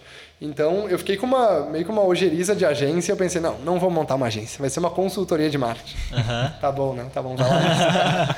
Durou quanto e, tempo essa ideia? Cara, de fato, ela foi durante uns dois meses. Assim, durante uns dois ah, meses. Durou bem, durou é, bem. Durou durante bem. os dois meses ela foi. A M Fisher foi uma consultoria de marketing. Então, eu cobrava por hora, era diferente, né? Eu tinha um relatório de horas. Daí, tu, eu, ah, eu tinha segundas, eu ia para tal empresa. Na quarta, eu ia para outra e anotava no meu relatório de horas depois cobrava aquelas horas do cliente. Então era um, era um formato bem diferente de trabalho. Né? Uhum. Uh, mas sempre levando essa questão estratégica e tal. Só que aí, cara, eu comecei a perceber que não adianta nada tu ter um baita de um diagnóstico, um baita de um planejamento, se a execução é mais ou menos. Uhum. Ah, nossa, o diagnóstico é incrível, o planejamento, super ideias maravilhosas. Aí vai na execução, aí tu terceiriza com um birô de design lá e faz tudo meia boca, entendeu? Uhum. Cara, não vai funcionar.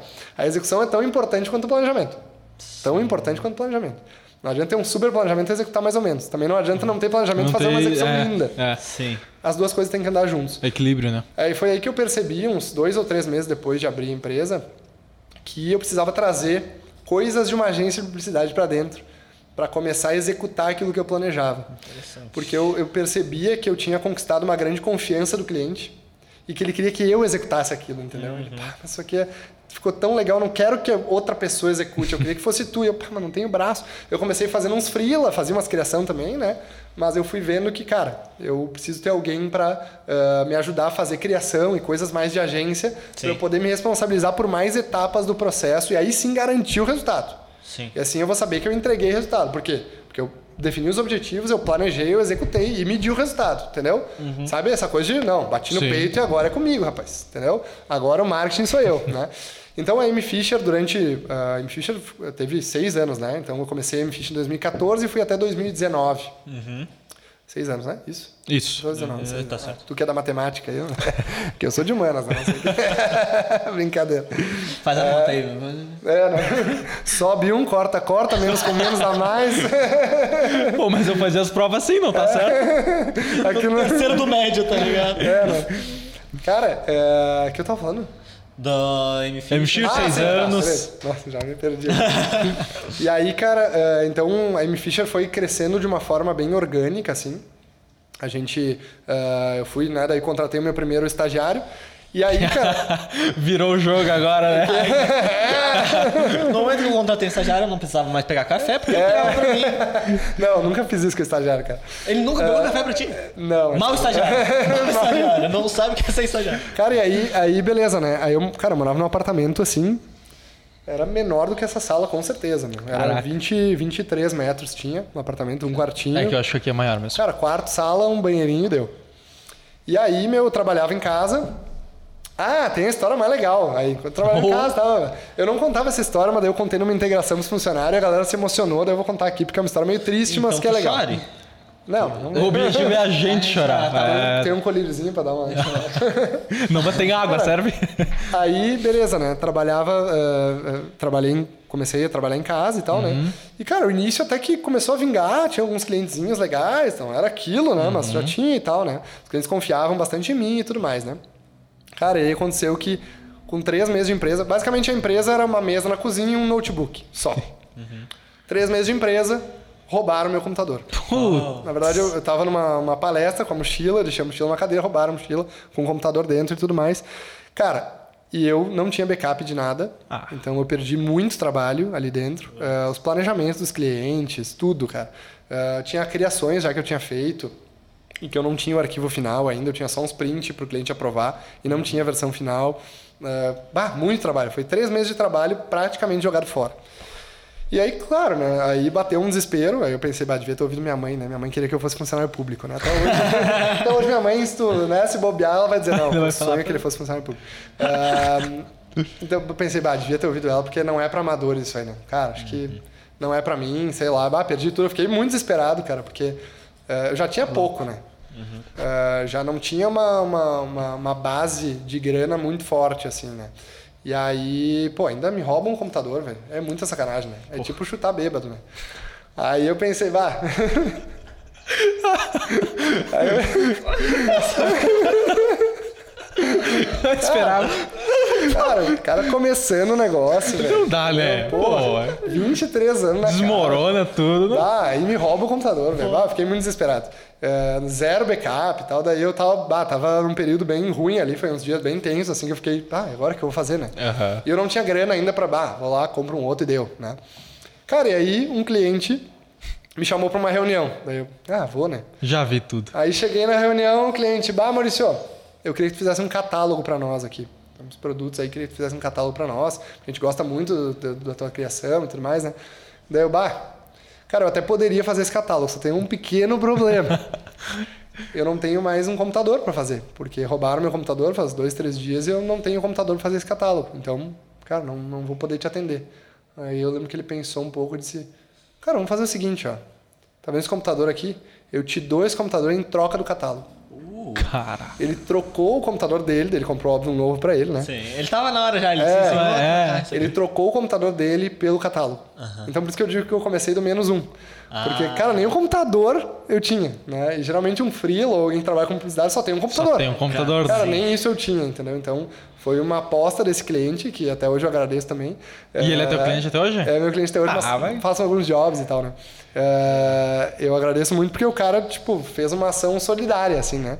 E aí, cara, os, os primeiros dois anos de empresa, eu usei esse computador aí, esse notebook aí, que ele me deu em troca de trabalho. Que loucura. Então foi bem legal, assim. E aí, cara, ele me deu um alívio, assim, ai, bom, pelo menos tem um computador, é um computador bom até. Eu- ele existe ainda, eu tenho ele lá na agência tem de ainda? recordação, Tem que claro. manter. Tá, na- tá na parede. A assim, bateria não funciona mais, tá todo cagado, Mas mas, nem tá precisa, lá. nem precisa funcionar. É, é. Então isso é, me marcou bastante porque foi um recomeço praticamente, né? Foi é, uma oportunidade que eu tive de começar de novo, né? De não, vamos lá que estamos de pé, né? E aí então aí a coisa começou a acontecer e eu precisei contratar meu primeiro estagiário, né? E aí, né, meu apartamento minúsculo, não tinha condições de ter mais uma pessoa lá. Mal e mal cabia eu e minha cachorra, imagina ter mais uma pessoa, né? Eh, e aí eu lembro que eu tava num um almoço de domingo lá na casa do meu avô. Eh, meu avô que tá com 92 anos, cara. Caraca, Quero, 92 quero herdar anos. essa, essa, né, essa, é? Valorizada, né? Tem que valorizar. essa genética aí, né? É, cara, eu tava no almoço lá com meu avô e eu comentei assim no almoço, né? Bah, eu tô precisando de um lugar pra ampliar a minha empresa, né? O cara dando risada. Empresa, nossa. né? Falou o cara que tem uma grande empresa, né? E, e aí, bah, eu não tenho grana ainda pra pagar um aluguel de uma sala e tal, né? Só Me dá a tua né? casa. Não, não, só comentei. Daí meu avô disse o seguinte: Bah, tem um porão aqui embaixo, embaixo da terra aqui, que eu guardo as máquinas e coisa, né? Uma salinha assim, pequenininha. Uma vez foi o quarto do teu pai lá embaixo tal. Uma, é uma salinha embaixo da terra, embaixo da casa dele, embaixo da terra mesmo. Caraca, que legal. Cara, vamos lá dar uma olhada, né? Meu Deus. Cara, fui lá, um piso antigo, assim, as paredes tudo, sem reboco. Meu Deus. Tá O microfone tranquilo, tá aqui, né? tá tranquilo. relaxa. As paredes tudo sem reboco e tal, mas eu pensei, cara, é o que eu tenho agora, vamos apostar nisso aí, entendeu? Aí, cara, pintamos tudo, troquei piso, né? Botei iluminação, ajeitei o banheirinho. Cara, tinha uma janela só. Imagina um negócio embaixo da terra, só que pegava na rampa da garagem, daí tinha uma parte que ficava pra fora da terra. Daí essa parte tinha uma janelinha só. Uma janela só. Uma sala de uns 22, 23 metros quadrados. E ali então que foi minha segunda sede, né? Aí eu saí de casa e fui pra essa segunda sede aí, que era embaixo da casa do meu avô. Legal. Só que, cara, era bem precário, né? Não tinha. Ah, Não tinha e a basicamente gente nada, chegou né? a ter cinco pessoas lá. Caraca! Imagina uma sala, com certeza, metade disso aqui, ó, daqui pra lá, cinco pessoas trabalhando. Cara, eu lembro que no final tava eu trabalhando aqui uma pessoa já aqui do meu lado, assim, tinha que olhar pra nos bater os cotovelos. Era trash, né? Mas foi o que deu pra ter e, e eu também sempre quis começar enxuto, sabe? Eu nunca quis, ah, não, vou pegar empréstimo aqui já começar grande. Eu acho que isso é um erro violento, né? Cara, começa pequenininho, vai reinvestindo o dinheiro que vem, vai fazendo uma coisa saudável, sabe? Eu sempre pensei em, em, a, em, a, em a minha empresa ser um negócio perene, assim. Eu não quero que seja uma empresa que eu vou, meu Deus, vou ganhar o mundo hoje, mas amanhã não sei.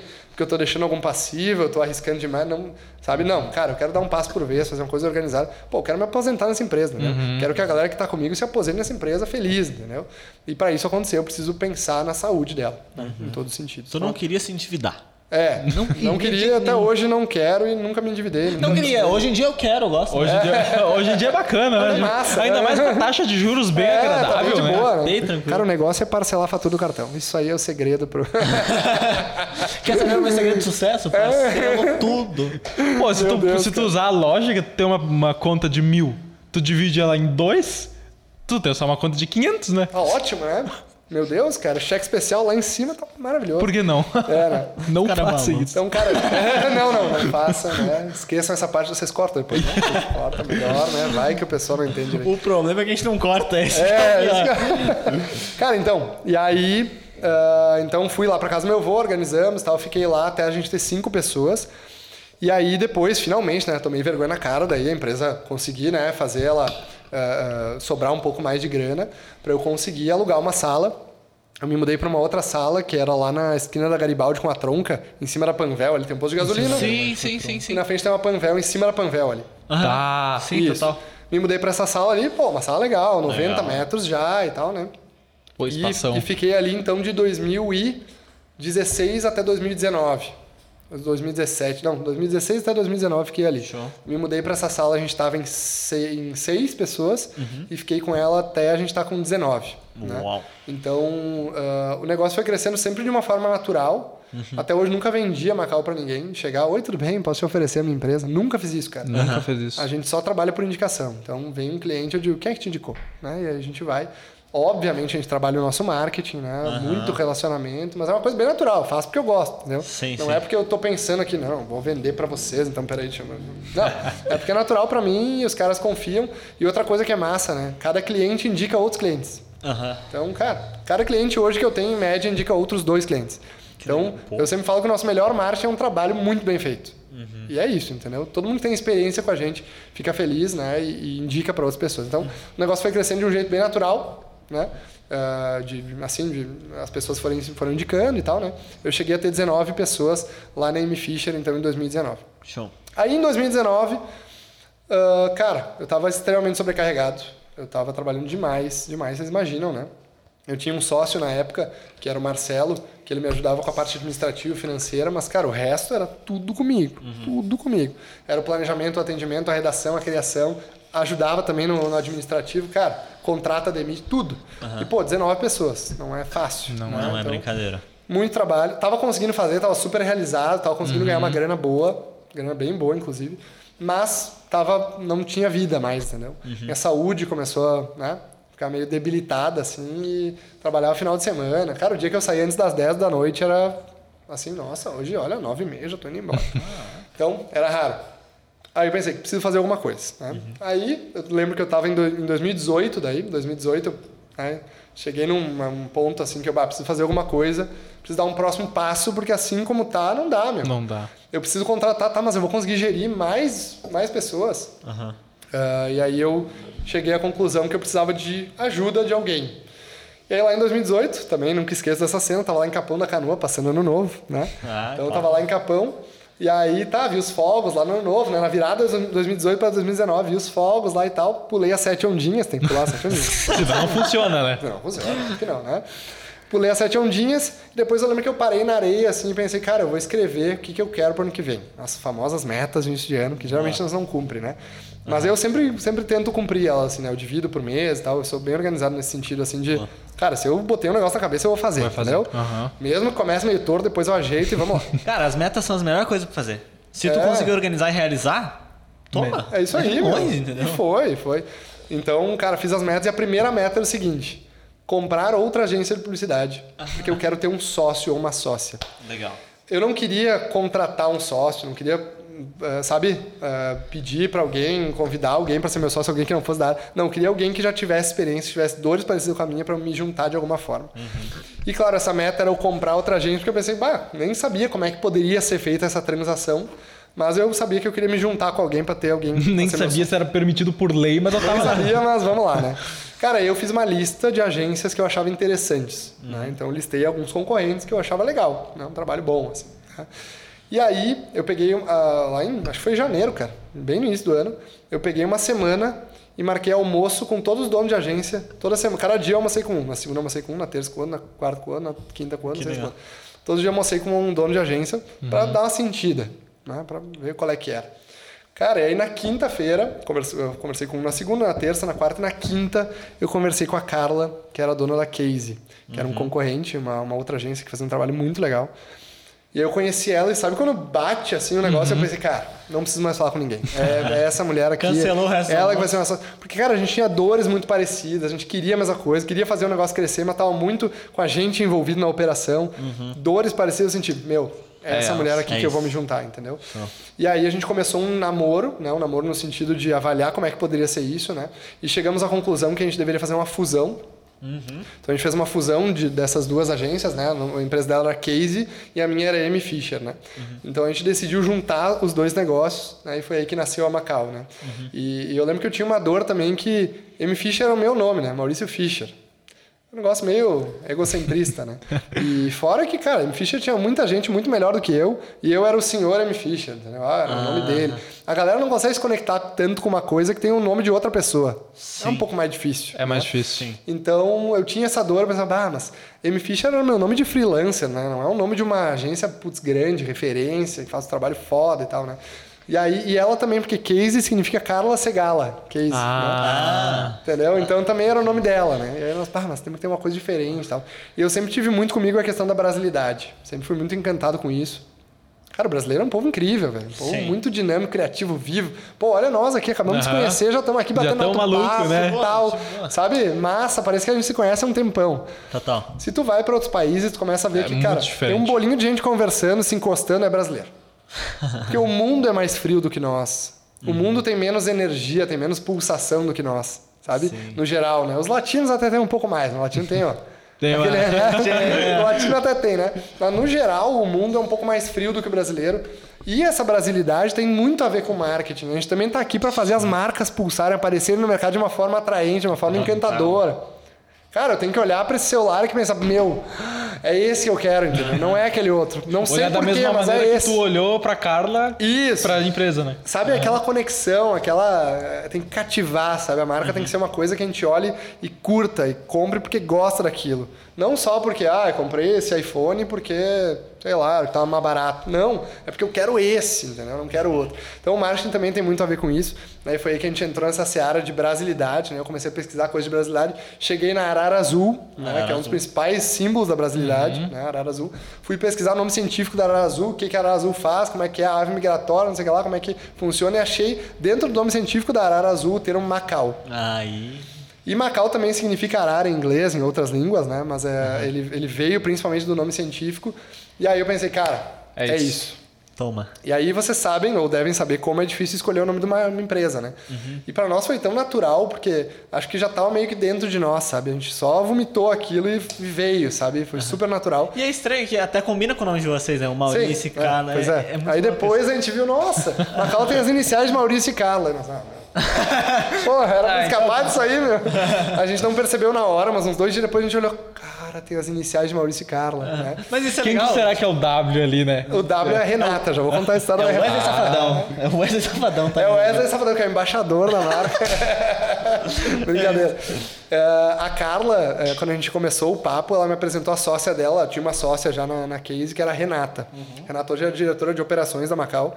Pessoa fantástica. Uma pessoa que, cara, tira o chapéu pra ela. É quase como se fosse a chefe da fábrica, assim.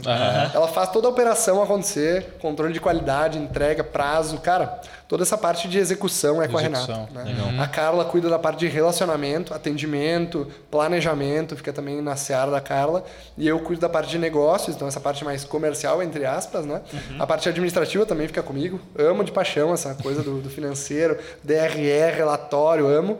Né? Então Que eu tenho. estranho. Tipo, tu é a parte mais É, pois artística é. de financeiro. pois é, mas eu fui me descobrindo ao longo do tempo. né? Legal. E a parte de tecnologia também está comigo. Então, Hum. desenvolvimento de sites, e-commerce e tal, essa parte também está comigo. Então, eh, além de a gente eh, ter uma conexão, assim, que a gente percebeu que tinha um propósito parecido, a gente tem uma complementação muito interessante. Uhum. Eu lembro quando a gente botou na mesa tudo que a gente gostava e não gostava de fazer. Cara, tudo que eu não gostava de fazer, uma delas gostava. Que legal. Tudo que elas odiavam fazer, eu amava fazer. Legal. Cara, a gente olhou e pensou, meu, não precisamos discutir nada aqui. Tá tudo certo, né? encaixou. Eu amo essa parte comercial, relacionamento, me comunicar, conversar com gente. É, Eu gosto muito disso, é muito minha veia, assim, muito natural pra mim. E a parte administrativa eu gosto também. Na época, na verdade, quando a gente fez a fusão, eu tinha o meu sócio lá, que era o Marcelo, então a gente era em quatro. Então o Marcelo ficou com essa parte administrativa. Mas eu sempre gostei dessa área também, sempre foi uma coisa que eu, achei interessante, assim, eh, olhar para os números e planejar isso. Óbvio que hoje a operação toda do financeiro administrativo não sou eu que faço, né? Eu tenho um time que faz, né? Sim. Tem a Mari, a Mari Rainha, que a gente chama. a, Mari, a Mari é uma pessoa maravilhosa também, que cuida de todo o administrativo financeiro. E tem a Tami também, que cuida do RH. Eh, e aí a gente se dividiu dessa forma e, cara, flui muito bem, assim. Eu tenho muita sorte, assim, de ter duas pessoas muito legais do meu lado e que assumem de uma forma incrível, assim, que compraram esse sonho, porque na verdade veio de mim, né? Era um sonho que eu tinha ti. e que também eu precisava achar alguém que se conectasse com esse sonho. Porque senão, ah, não é legal quando a pessoa está trabalhando para realizar o teu sonho. É legal quando ela tá querendo realizar o dela. dela, né? Entendeu? Foi isso que eu senti, que elas, elas tinham o mesmo sonho que eu, cara. Entendeu? Putz, cara, isso é muito emocionante. Cara, eu, eu- eu imagino assim, qual que foi a, a chance disso acontecer, sabe? Bah, um em um milhão. Porque encaixou tão bem, tão perfeitamente. Pô, dá pra ver, mesmo sem querer, até o nome encaixou É o nome perfeitamente. encaixou. Cara, e aí então a gente veio. A Macau veio crescendo de uma forma muito acima da nossa expectativa. A gente sempre teve um planejamento que tinha o, o- o pessimista, o realista e o otimista. Cara, sempre foi acima do otimista. Uhum. Porque a gente sempre se propôs a fazer um trabalho muito bem feito, um trabalho que a gente se orgulhe de fazer, entendeu? Porra, que eu olho na rua e vejo, cara, isso ali fui eu que fiz. Mãe, olha lá, ó, isso ali foi eu que fiz. Cara, esse negócio de a equipe olhar e sentir orgulho disso, sabe? Ah, a gente se preocupa muito com a nossa cultura também, né? Se vocês começarem a ver mais coisas da Macau e, e mais a fundo, vocês vão ver. A gente tem uma cultura muito forte, entendeu? Todo mundo que tá lá sabe que é a arara, que tá ali pra voar, tá ali pra fazer as marcas voarem. Que, se perguntar pra qualquer pessoa na Macau dizer o que, que é isso aqui onde a gente tá, é o nosso ninho, óbvio. Não é um escritório, é um ninho, entendeu? Cultura, Tá aí, né? tu é o quê? Eu sou arara, óbvio. Tipo, é- cara, a cultura tá na veia, entendeu? Foi enraizado. E a cultura é o que faz a, a marca aparecer de uma forma mais atraente. Os clientes amam a nossa cultura, os clientes dizem que voam com a gente, eles querem voar, eles querem voar mais alto. Cara, é, é- é muito legal, sabe? Ah, então toda essa cultura foi criada, está sendo criada, na verdade, o tempo todo pela galera, né? Ah, então Macau é, é essa questão da brasilidade, da área e tal. E ah, a gente usa a tagline marketing vivo, né? O que, que é marketing vivo? Claro, é dar vida para as marcas dos clientes, é fazer uma marca que é uma coisa inanimada, que é uma coisa fria, ter vida, voar, vida, aparecer no mercado, ser atraente. E também marketing vivo é porque a Macau é um organismo vivo. A gente está o tempo todo em construção, meu. A gente não é uma empresa que não, é isso aqui, tu vai obedecer as regras porque sempre foi assim. Cara, todo mundo que tá lá pode opinar e pode transformar a Macau. A gente se transforma o tempo todo, a gente é um organismo vivo. Cara, tem serviços que a gente não tinha lá no início. Por exemplo, a parte de foto e vídeo. Não tínhamos. Até que um colaborador disse: Ah, tô fazendo um curso aqui de edição de vídeo e tal. Vamos investir nisso aí. Vamos, cara. Vamos. Botamos ah, o serviço de audiovisual dentro da Macau, isso há anos atrás. E semana retrasada, cresceu tanto essa, essa coisa do audiovisual que a gente abriu uma outra empresa chamada Casamar Produtora, que é uma produtora de foto e vídeo. Animação, drone, Aham. cara. Investiu um monte em fazer um serviço foda em foto e vídeo. E, cara, já tá. Nossa, tem cliente já. Marco Polo, por exemplo, que é nosso cliente da Macau, Aham. já levamos pra lá. E vários Legal. outros clientes. Rodóio, eh, Marelli. Pô, contas muito grandes. Uhum. E tá, os caras estão voando já na Casamar. Então a gente convidou um, um- um colaborador nosso para ser nosso sócio na Casamar. E o Jeff, ele, é- ele é o dono do negócio, né? Ele que tá tocando a empresa e tá super se desenvolvendo. Então, cara, ele entrou de estagiário. O. Jefferson era estagiário. Estagiário. Estagiário. E não só não servia café, como fazia mais um monte de coisa. Tanto é que hoje ele é nosso sócio Aham. numa produtora. É engraçado que esse pessoal que começou lá atrás com a gente, que, que sabe, iniciou, quase fundou junto com a gente, acaba se transformando no futuro uma peça muito importante. né? Muito importante.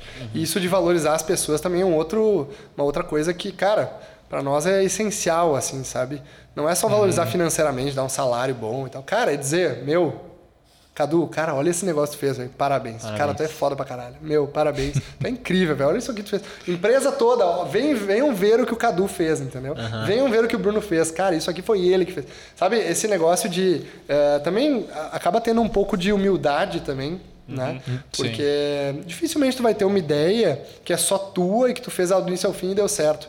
Às vezes de uma ideia merda, surge uma ideia um pouco mais ou menos, que melhora um pouco, que tu- compõe com isso e, cara, virou uma super ideia, entendeu? Cara, as ideias são de todo mundo, entendeu? E a gente tem que dar um mérito para as pessoas das coisas. Não pode dizer que não, peraí, Macau sou eu, Maurício que aparece lá, sempre é ele, babá. Não, meu. Não é assim eu não seria funciona, nada né? sem esse time, velho. Não seria nada, cara. Eu tenho pessoas incríveis do meu lado. Só por isso que a Macau é o que é. Se não tivesse essa galera, não seria na- nem um décimo, velho. Mas nem um décimo. São eles que fazem a Macau ser o que é, entendeu? Claro que a gente deu o peitaço, a gente se arriscou lá na frente, a gente, né, eu sou o comercial da empresa, basicamente trago os clientes para dentro, então é um papel importante, mas eu não seria nada se não fosse o time, cara. Mas nada, nada, nada, nada. Tem clientes que estão com a gente porque a gente tem talentos ali dentro e olha, "Bah, os caras têm o fulano, bó, então é essa agência que eu quero, entendeu? Sim. Cara, e, e é isso. E aí manter essa equipe motivada, com uma cultura forte, que eles se sintam abraçados, né? Abraçados. Tem uma cultura muito colaborativa na Macau, todo mundo se ajuda, entendeu? Ninguém tá sozinho lá, não, te vira. Cara, não existe. Vamos se ajudar, vamos fazer junto. Eu tô junto, eh, não sou aquele, aquele diretor, aquele chefe da empresa que é Intocável. afastado, né? Não, ah, não vou falar com o Maurício, ele é o diretor, o CEO. Não, meu. A gente tá, se precisar descer, a gente desce. Vamos ajudar, vamos fazer junto, vamos pegar junto. Todo mundo é assim, sabe? Que legal. Então, eu acho que se tem uma coisa que eu acho que, te- que é uma preciosidade dentro da Macau, além, claro, dos clientes, que, meu Deus, né? Não seria nada sem eles, mas é a cultura, cara. A, cultura. faz muita diferença. E é foda criar uma cultura assim que, sabe, que a galera pegue e tal, que sinta ela na veia, assim. Cara, e assim, é, quando eu. Que antes eu não conhecia a tua empresa ainda, e depois que eu, que eu entrei no teu perfil e conheci a tua empresa, cara, eu fiquei assim, impressionado com a cultura que vocês têm lá Aham. dentro. Porque é bem aquilo que tu falou, cara. É o brasileiro, sabe? É a cultura brasileira, é unir as pessoas, Aham. cara. Teve um, um vídeo que eu acho que eu vi no, no, no Insta, cara. Não lembro, eu não lembro bem onde é que foi. Mas assim, aparece do lado a Macau com uma arara batendo as asas. Cara, é incrível aquilo, muito cara. massa, Do caralho, cara. Achei Cara, muito e- incrível. e é muito real, assim, não é uma coisa que a gente força, ó, a partir de hoje. Cara, a galera, por exemplo, a galera, o time fez um glossário da Macau com os termos que só a gente usa. Cara, que da hora. Cara, um glossário, velho. Pô, imagina tu tá falando assim, mandando mensagem com, pra um colega de trabalho. Pô, vamos lá no ninho depois. Aham, vamos se encontrar na Cara, linha. por exemplo, eu, a Carla e a Rê, a gente não é diretor, a gente é guia de voo. Caraca, cara, isso é muito da hora. Entendeu? Cara, a gente é guia de voo, meu. Entendeu? Cara, é- aí, por exemplo, ah, o o planejamento não é planejamento, é o plano de voo, entendeu? E aí tem o voo, que é a execução. Cara, aí tem a cabeça pensante, que é a estratégia. E o coração pulsante, que é criatividade. Todo mundo sabe isso, entendeu? Caraca. Cara, Cara, eu acho que esse é o melhor tipo de cultura. Aquela que é natural, que simplesmente Total. surgiu, o a pessoal galera segue. quer isso. Eu, eu- a gente contratou há pouco tempo a Tami, que é a pessoa do RH que tá, que tá com a gente agora, faz um mês só, né? Cara, os e-mails que a gente recebe de currículo, não é só um e-mail, segue meu currículo. Cara, a Guri escreveu um texto da Macau, bah, já me sinto arara.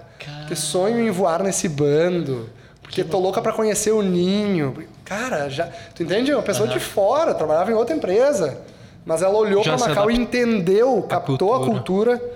E ela não conhecia ninguém que trabalhava lá, mas ela sabia a nossa cultura. Ela chegou lá já usando os termos do glossário, entendeu? Aí eu, cara, vai ter que ser essa aqui, entendeu? É, é ela porque ela já tem a cultura, né?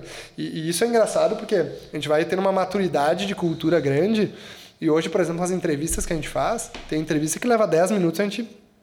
Aí acaba, a Carla sai da entrevista, cara, o que aconteceu? Não é Macau. Disse isso, eu já entendi, entendeu? Cara, não é Macau, não é Macau, velho. Não, é Macau. Chegou a pessoa lá assim, né?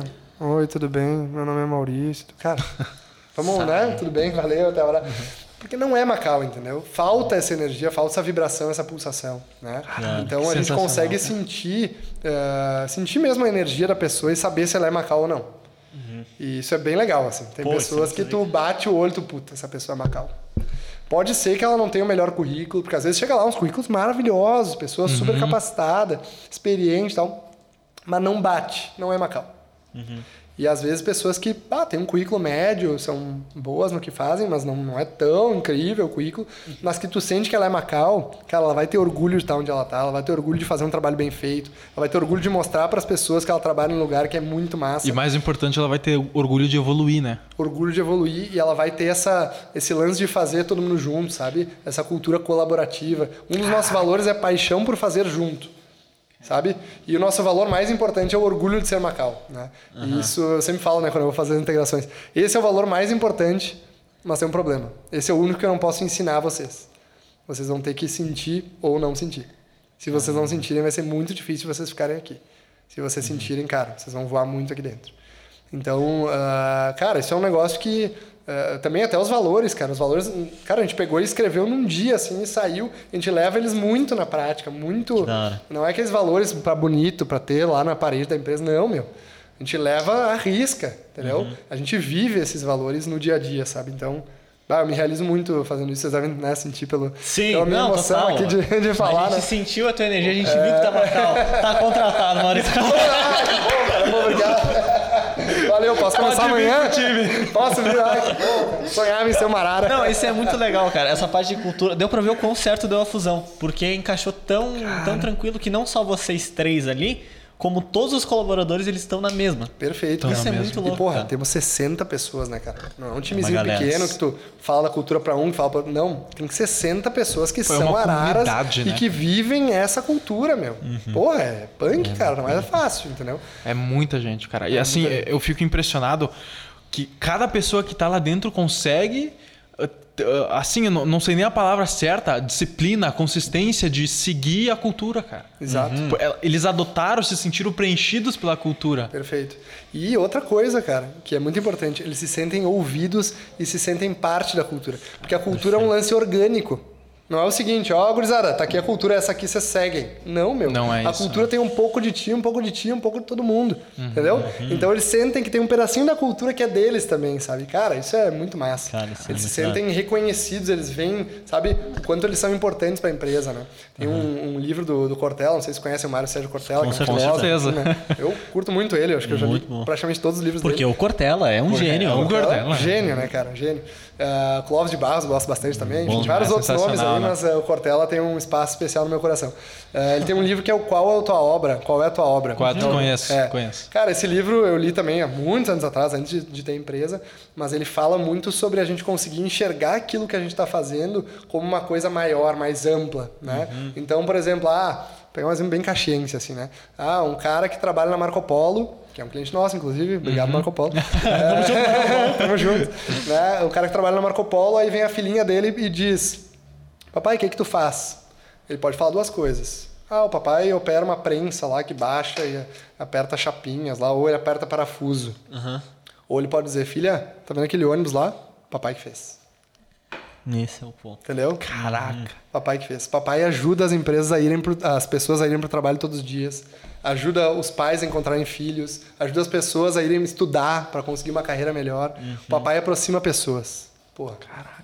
Entendeu? Aí é entender a cultura. Cara, isso é cultura, isso é entender o tamanho da obra que tá fazendo, entendeu? Propósito, é. Cara, a gente vai passar uma boa parte da nossa vida trabalhando, né? Maior parte, talvez. Uhum. Ah, pelo menos de segunda a sexta ali, umas oito horinhas por dia tu vai trabalhar por mais quantos anos? A gente que é novo, cara, mais uns 40, 50 Mais anos uns vai ficar 40, trabalhando. 50. Meu, Uhum. tem que ser primeiro, uma coisa que tu seja apaixonado.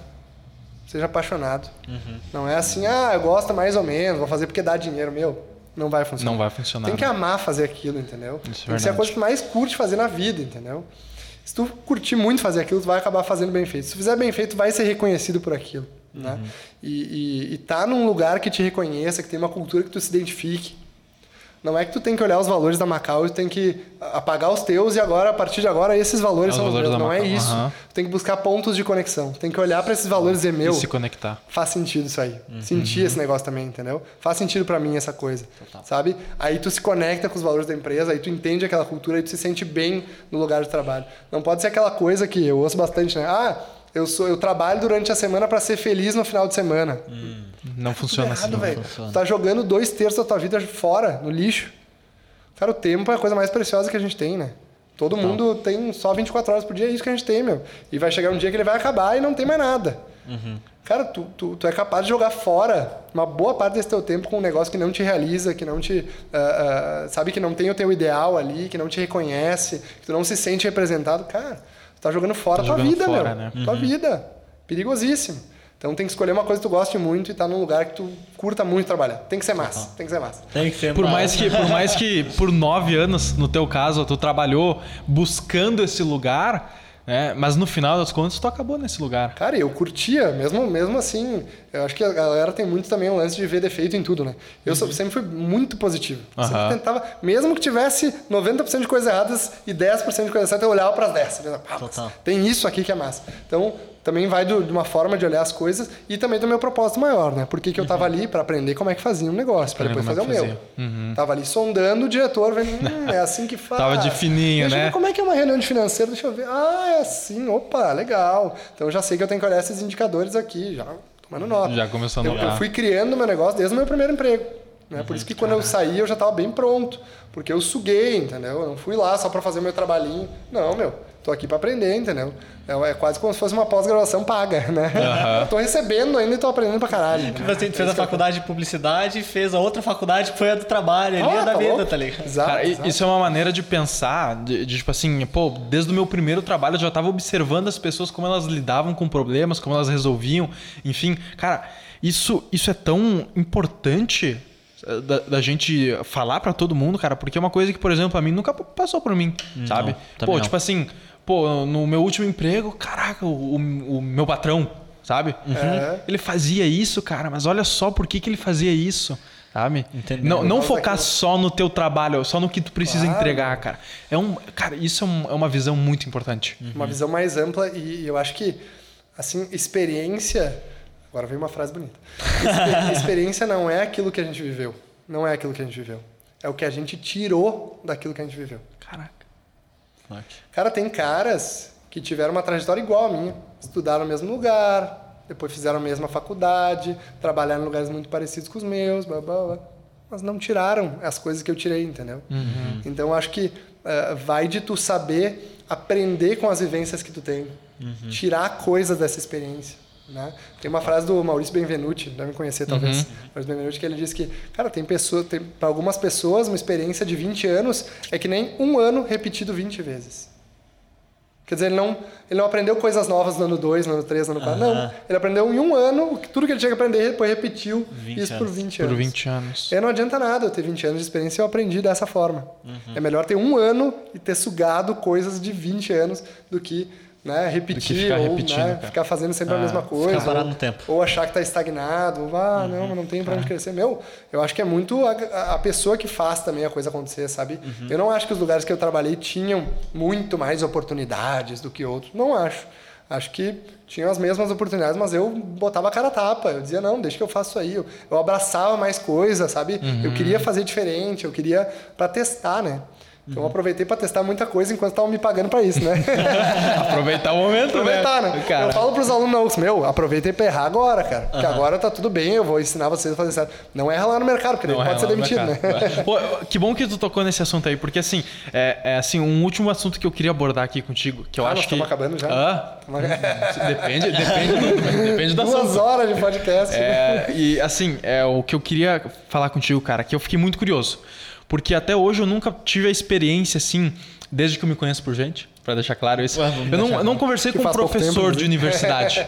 Eu não conversei com um professor de universidade. Por mais que isso não seja ah, tudo aquilo que tu é, né? Tu não se dedica sempre. Não digo que tu não dá o teu 100% de potencial, Sim, né? sim. Mas Não, é 100% tu tempo. divide, tu divide Claro. isso com o resto da tua vida. Aham. Assim, é, como que é ser um professor de universidade? O que que, assim, o que que tu vê que é importante? Aham. Cara, é, é uma coisa que me realiza muito e é um lance que eu não sabia que eu gostava tanto até eu começar a fazer. Aham. Eu tinha um sonho longínquo, assim, de ah, um dia de repente eu vou dar aula e tal. Eu adorava, eu go- gostava muito de dar palestra, assim, eu acho legal Aham. falar e tal. Curto. Aham. Nunca tive muita vergonha e tal. Gosto de ir lá e falar e tal. Acho que pela música eu sempre curti esse lance de estar no palco tocando e tal. E aí, então eu gosto disso, né?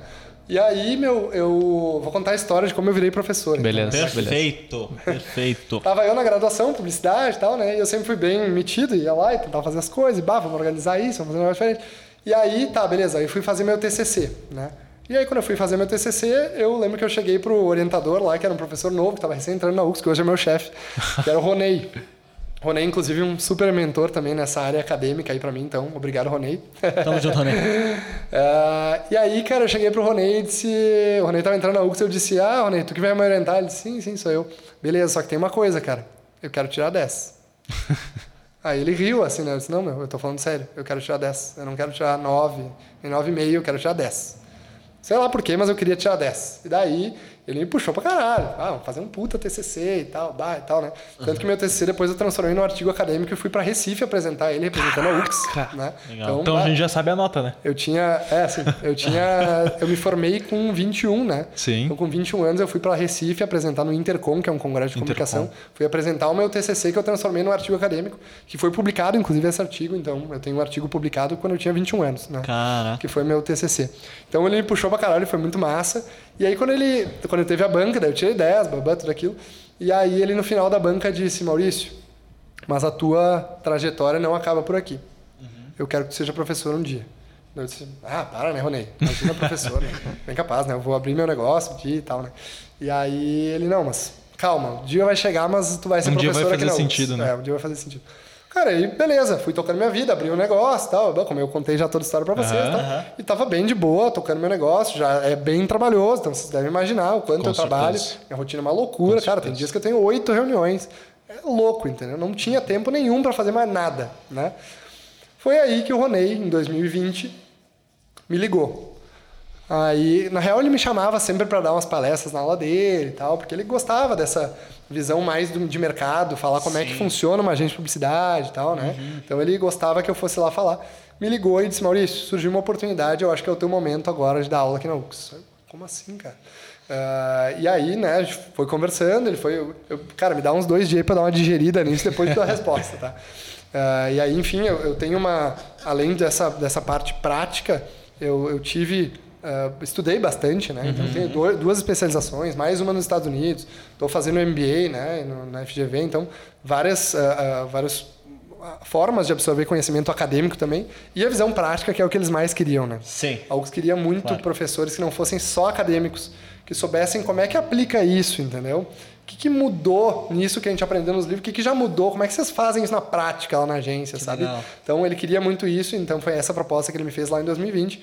E obviamente eu aceitei, né? Fiquei super É, honrado. Claramente, né? claramente, né? Fiquei super honrado porque, cara, eu, bem sincero, assim, eu, eu achava que eu não tinha capacidade para ser professor, entendeu? Só, não, beleza, deve ser algumas coisas ali, mas, cara, para ensinar isso aí, para dar aula, cara, é uma responsabilidade gigantesca. Eu, tudo que eu abraço, assim, eu tento fazer, dar o meu melhor, entendeu? Então, no momento que eu aceitei aquele desafio, eu entrei de cabeça. Mergulhei, cara, todas as noites eu comecei a estudar. Ah, ele já me deu mais ou menos as disciplinas que eu daria. Cara, mergulhei assim, estudava todos os dias. Né? Peguei muito livro para estudar, para construir essas disciplinas e dar a aula mais foda que eu pudesse dar. E aí eu comecei então a dar aula em 2021. 2021. Né? Eu tô no meu segundo ano acadêmico. Cara, é muito legal porque é uma coisa que a gente aprende muito. Eh, Eu aprendo muito ensinando, né? Os alunos trazem coisas novas, experiências que eles estão vivendo. Cara, é fantástico. Cara, eu imagino tu aplicando essa mesma cultura que tu aplica na tua empresa na sala de Na aula. sala de aula. É. Cara, eu, eu, eu pagaria pra ser teu aluno, cara. Pode pagar, só entrar na UFLA. que desgraçado. E agora, doidão? E o pior é que ele tá certo, O né? acesso seletivo tá aberto, inclusive. Brincadeira. É, Não, tá aberto Não, mesmo. não é brincadeira, é verdade. Se quiser, Obrigado, pode... Ux. Brincadeira. É, cara, e aí, é, então eu, eu já dei algumas disciplinas diferentes, né?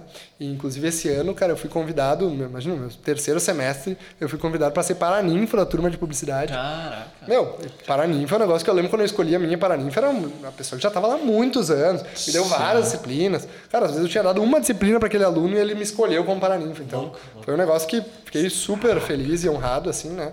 Ah, e, cara, tá sendo muito legal, uma experiência muito massa. É bem trabalhoso, não vou dizer que é uma coisa simples. Ah, não, é fácil, vou lá de noite, dou umas aulinhas. Porque pra mim não é simples, porque eu quero dar uma aula memorável, entendeu? Eu quero dar uma aula que, cara, acrescente pro cara, que faça, que eu consiga criar profissionais melhores pro futuro. Eh, que eu consiga, obviamente, os melhores já pensar para Macau, né? Ah, Óbvio, né? Claro, né? Mas é lógico, boa, né? Os, os linha melhores alunos, eu, opa, chega pra cá. né? Eh, mas é isso, cara. Eu me preocupo com o futuro da publicidade, porque eu sei que eu vou estar nele, entendeu? Sim. Eu sei que eu vou ser o dono de agência, sempre vou ser, porque eu quero me aposentar na Macau, e eu vou ter que contratar pessoas. E eu tô tendo a oportunidade de formar essas pessoas agora. Caraca. Sim. Cara, eu quero que elas tenham, que elas tenham a melhor formação possível. Melhor, eu quero que elas saiam muito foda da graduação para depois eu poder contratar elas e elas serem profissionais incríveis. Teus alunos já sabem disso? Acho que sabem. Ah, tá. Se eles não sabiam agora. É, se não vocês tão sabem sabendo agora, agora. alunos estão sabendo. Maurício, se fosse assim, ó, pegando até os alunos que estão assistindo É. e qualquer pessoa que esteja interessada em trabalhar em marketing publicidade, uma dica para essas pessoas. Uma dica que tu daria da tua própria experiência, que tipo, pô, essa dica é muito importante Fundamental. Para os alunos e para quem está interessado em marketing também. Cara, eu tenho uma coisa que não, não, não tem como deixar de falar disso, que é a visão de negócio, cara. É entender de negócio também. Não entender só lá de fazer a tua artezinha bonitinha. blá, blá. Cara, tu precisa entender um pouco do todo, sabe? Precisa entender como é que tu, que faz card pra rede social, pode impactar no resultado daquela empresa, sabe? Tem que se interessar por isso. E hoje essa galera mais jovem tem meio que um... Ah, essa parte business é meio chata. Eu quero ser só criação, uhul, paz e amor, né? Cara, não. Tu precisa olhar, entender que o teu papel ali é também gerar negócio para aquele cliente. É também impactar na vida dele, no negócio dele, fazer o negócio crescer, entendeu? Então, é óbvio que tu vai ter que se super especializar, tu vai ter que saber fazer uma coisa muito bem, mas tu vai ter que saber um pouco do todo. Sim. Tu vai ter que saber onde é que vai aquele pedacinho que tu tá fazendo, onde é que ele vai ser aplicado, sabe? O que que isso pode impactar lá na frente? Sabe essa visão mais sistêmica? Sei. Isso é muito raro, velho, de ver. Muito raro. Por mais que pareça uma coisa besta, né? Ah, meio óbvio, né? Mas é muito raro. A maioria das pessoas tem uma visão um pouco mais bitolada, mais tipo, não, a minha parte é A, B eu já não sei. Entendeu? Cara, tu tem que ter uma noção de tudo, entendeu? Legal. Tu tem que conhecer um pouco, permear um pouco de todas as áreas da publicidade para depois escolher o caminho que tu vai seguir Que tu vai. Aham. né? Mas uma dica agora para essa galera mais jovem, inclusive os meus alunos, eu falo isso muito em aula, é quanto antes tu conseguir entender qual que é o teu propósito real nessa profissão, qual que é a área que tu acha mais massa, qual que é a coisa que tu mais gosta de fazer dentro da publicidade, melhor. Porque eu vejo gente que bah, tá quase se formando e, bah, não sei, mas eu gosto um pouco disso, um pouco daquilo, um pouco da... Cara, tu entende? Eu não sei nem por onde Muito começar. perdido, né? Aham. Aí tu pergunta, o que, que tu mais ama fazer? Ah, sei lá, ver Netflix. Puta vamos merda. trabalhar no audiovisual, então. Mas, cara, Ainda acha uma saída, né? é, ainda, design. ah, Não, mas aí tu tem que ter o trabalho de dar uma saída para as pessoas, tá? É. Ela nem se deu o esforço de pensar. Cara, é, quanto antes, é, isso vale pra todo mundo, assim. Eu, eu acho que eu, eu fui meio abençoado por ter isso, oh, né? Aham. Desde muito cedo, lá no colégio, eu sabia isso. Eu sei que não é normal, que a maioria das pessoas, né, dá uma Demora um pouco. titubeada aí, né? Sim. E é normal e tá tudo certo, mas, cara, quanto antes tu encontrar essa tua veia, putz, o que que eu, o que que eu acho que eu sou bom, o que que eu gosto mesmo de fazer, melhor. Show. Porque daí já vai trilhar, tudo que tu vai fazer vai ser orientado para aquilo, entendeu? tudo. legal. Eu, por exemplo, sempre quis, sempre quis ser empreendedor, sempre quis empreender. Nunca foi uma coisa tipo, ah, sei lá, tem eh, empreendedores por oportunidade, né? Fiquei desempregado, o que, que eu vou fazer? Eu vou empreender. Não. Eu desde sempre eu quis empreender, sempre foi meu sonho empreender e hoje eu realizo ele todos os dias. Ah, então, por eu sonhar isso quando eu era bem pequeno, tudo que eu fiz era para isso. Pra isso. Legal. Aí eu tava na faculdade, aí eu tinha cadeiras eletivas para fazer, né? O que, que todo mundo fazia? Ah, vou fazer uma cadeira de artes visuais ou de desenho porque eu acho legal. Eu fiz de quê? Economia. Eu fiz de quê? Finanças corporativas. Eu fiz de quê? Administração de empresas. Eu só pegava as eletivas que fossem o outro lado que eu não tava aprendendo na publicidade. Sim. Por quê? Porque eu queria ter meu negócio, entendeu? Se eu tivesse, ah, sei lá, para que lado eu vou? Cara, eu ia pegar umas eletivas de nutrição, porque eu acho massa. De gastronomia, porque eu quero aprender a fazer hambúrguer. Sei lá? Eu ia pegar qualquer coisa, mas não, eu tinha esse propósito bem claro e eu só fui indo atrás dele. Foi tudo mais fácil por eu já saber o, o fim, sabe? Eu já me imaginar lá com 30 anos fazendo propaganda para grandes empresas. Isso me guiou para fazer tudo que eu fiz. Pô, isso aí é maluquice. Com oito anos o cara escreveu o que ele tá fazendo hoje. Não, acho que não, era oito. Não, oitava série. É, oitava oita- série. Isso, oitava 13, série. 13 Desculpa, anos. desculpa, É, desculpa, 13 desculpa. anos, é. Ainda assim Não, não, não. É que, eu, é que eu associei oito, daí eu falei oito Não, anos. ainda assim é absurdo. É absurdo. Eu com 13 anos queria ser jogador de futebol. Tem- Como qualquer mulher aqui no Uns anos depois tu ferrou o joelho que É. não deixa mais tu. Tem gente que diz, ah, eu tava comendo terra, né? é. Porra, aí também não dá, Aí né? também, também não, não dá, né? Mas, cara, eu sei lá porquê, mas eu tive isso muito forte, assim, desde o início.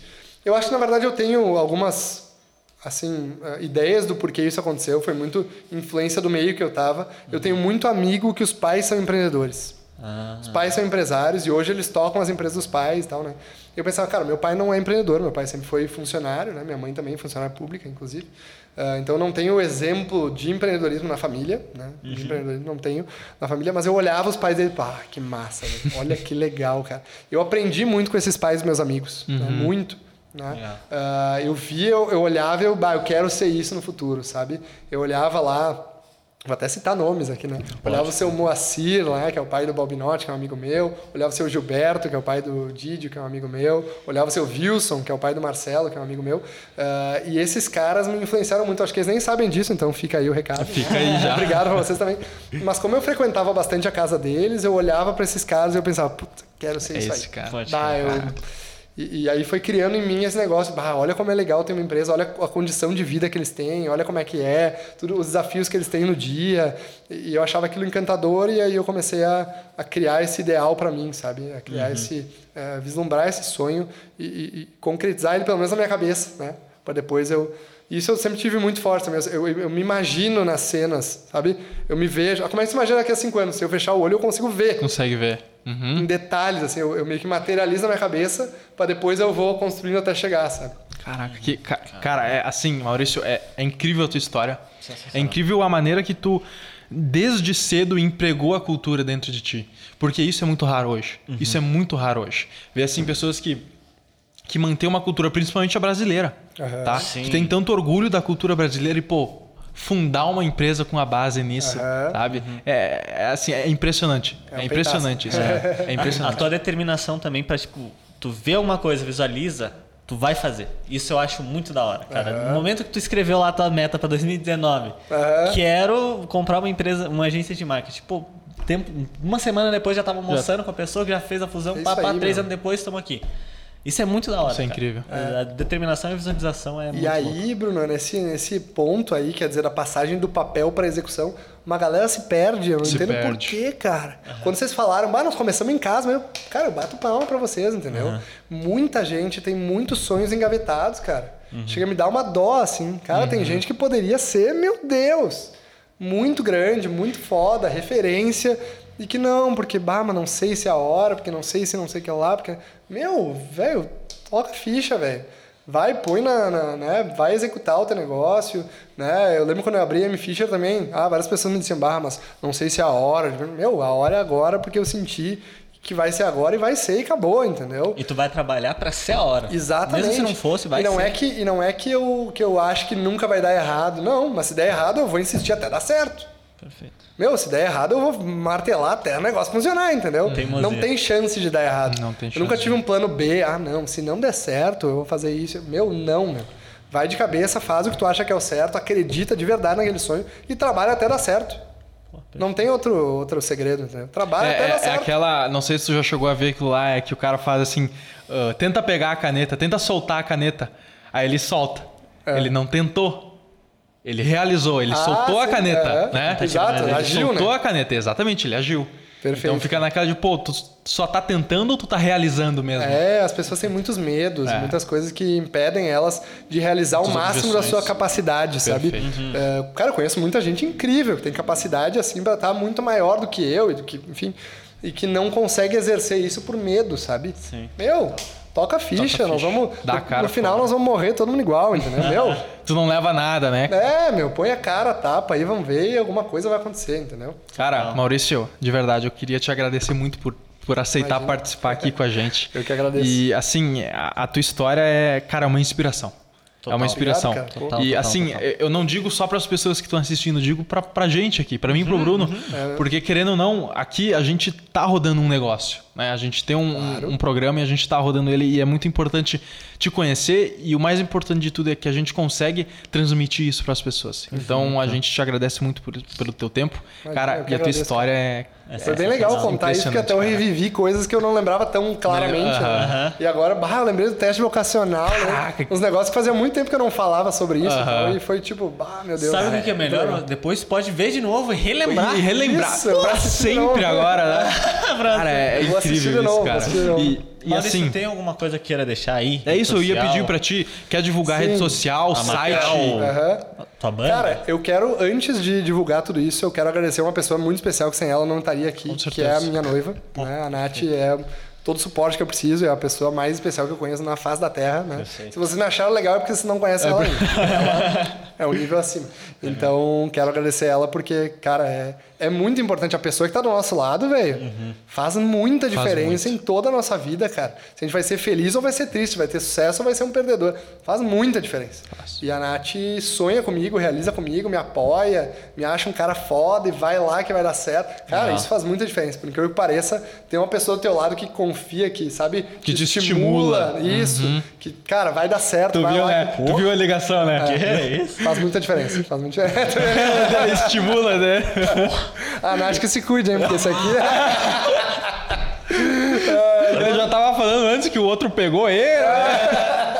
Não, essas partes vocês cortam, né? Ah, tá. Não, é só fazer esse agradecimento porque ela é muito importante. Então, né? tá, abraço, Óbvio- Nath. Cara, abraço junto. pra Nath. É isso aí. Obrigado por transformar o Maurício na pessoa que ele é. E, claro, minha família toda, né? Meus amigos, cara, eu tenho amigos muito legais também que me ajudam demais, né? Porque o cara, a, a carreira empreendedora é meio solitária. Uhum. É meio solitária. Tu não tá no meio da galera pra fofocar, pra blá, blá, blá. Tu, tu tem que tomar decisões às vezes meio sozinho. Meio tu vai ter teus sozinho. Uhum. sócios ali pra opinar. Mas é meio solitária, é meio... Sabe? É- é, geralmente o dono da empresa é o cara que eles não convidam pro rolê, né? Vai ter um rolê, não, não, vamos convidar o chefe, deixa ele, né? E é normal isso, faz parte, eu também fazia isso, né? Mas ela é meio solitária. Então, cara, você tem que ter umas bases ali onde se apoia, entendeu? O Daniel, que foi meu mentor, né? A Nath, que me ajuda, o Sasha, que é meu amigo, o Didi, enfim, várias pessoas que foram super importantes pra mim, né? Então, agradeço muito essas pessoas.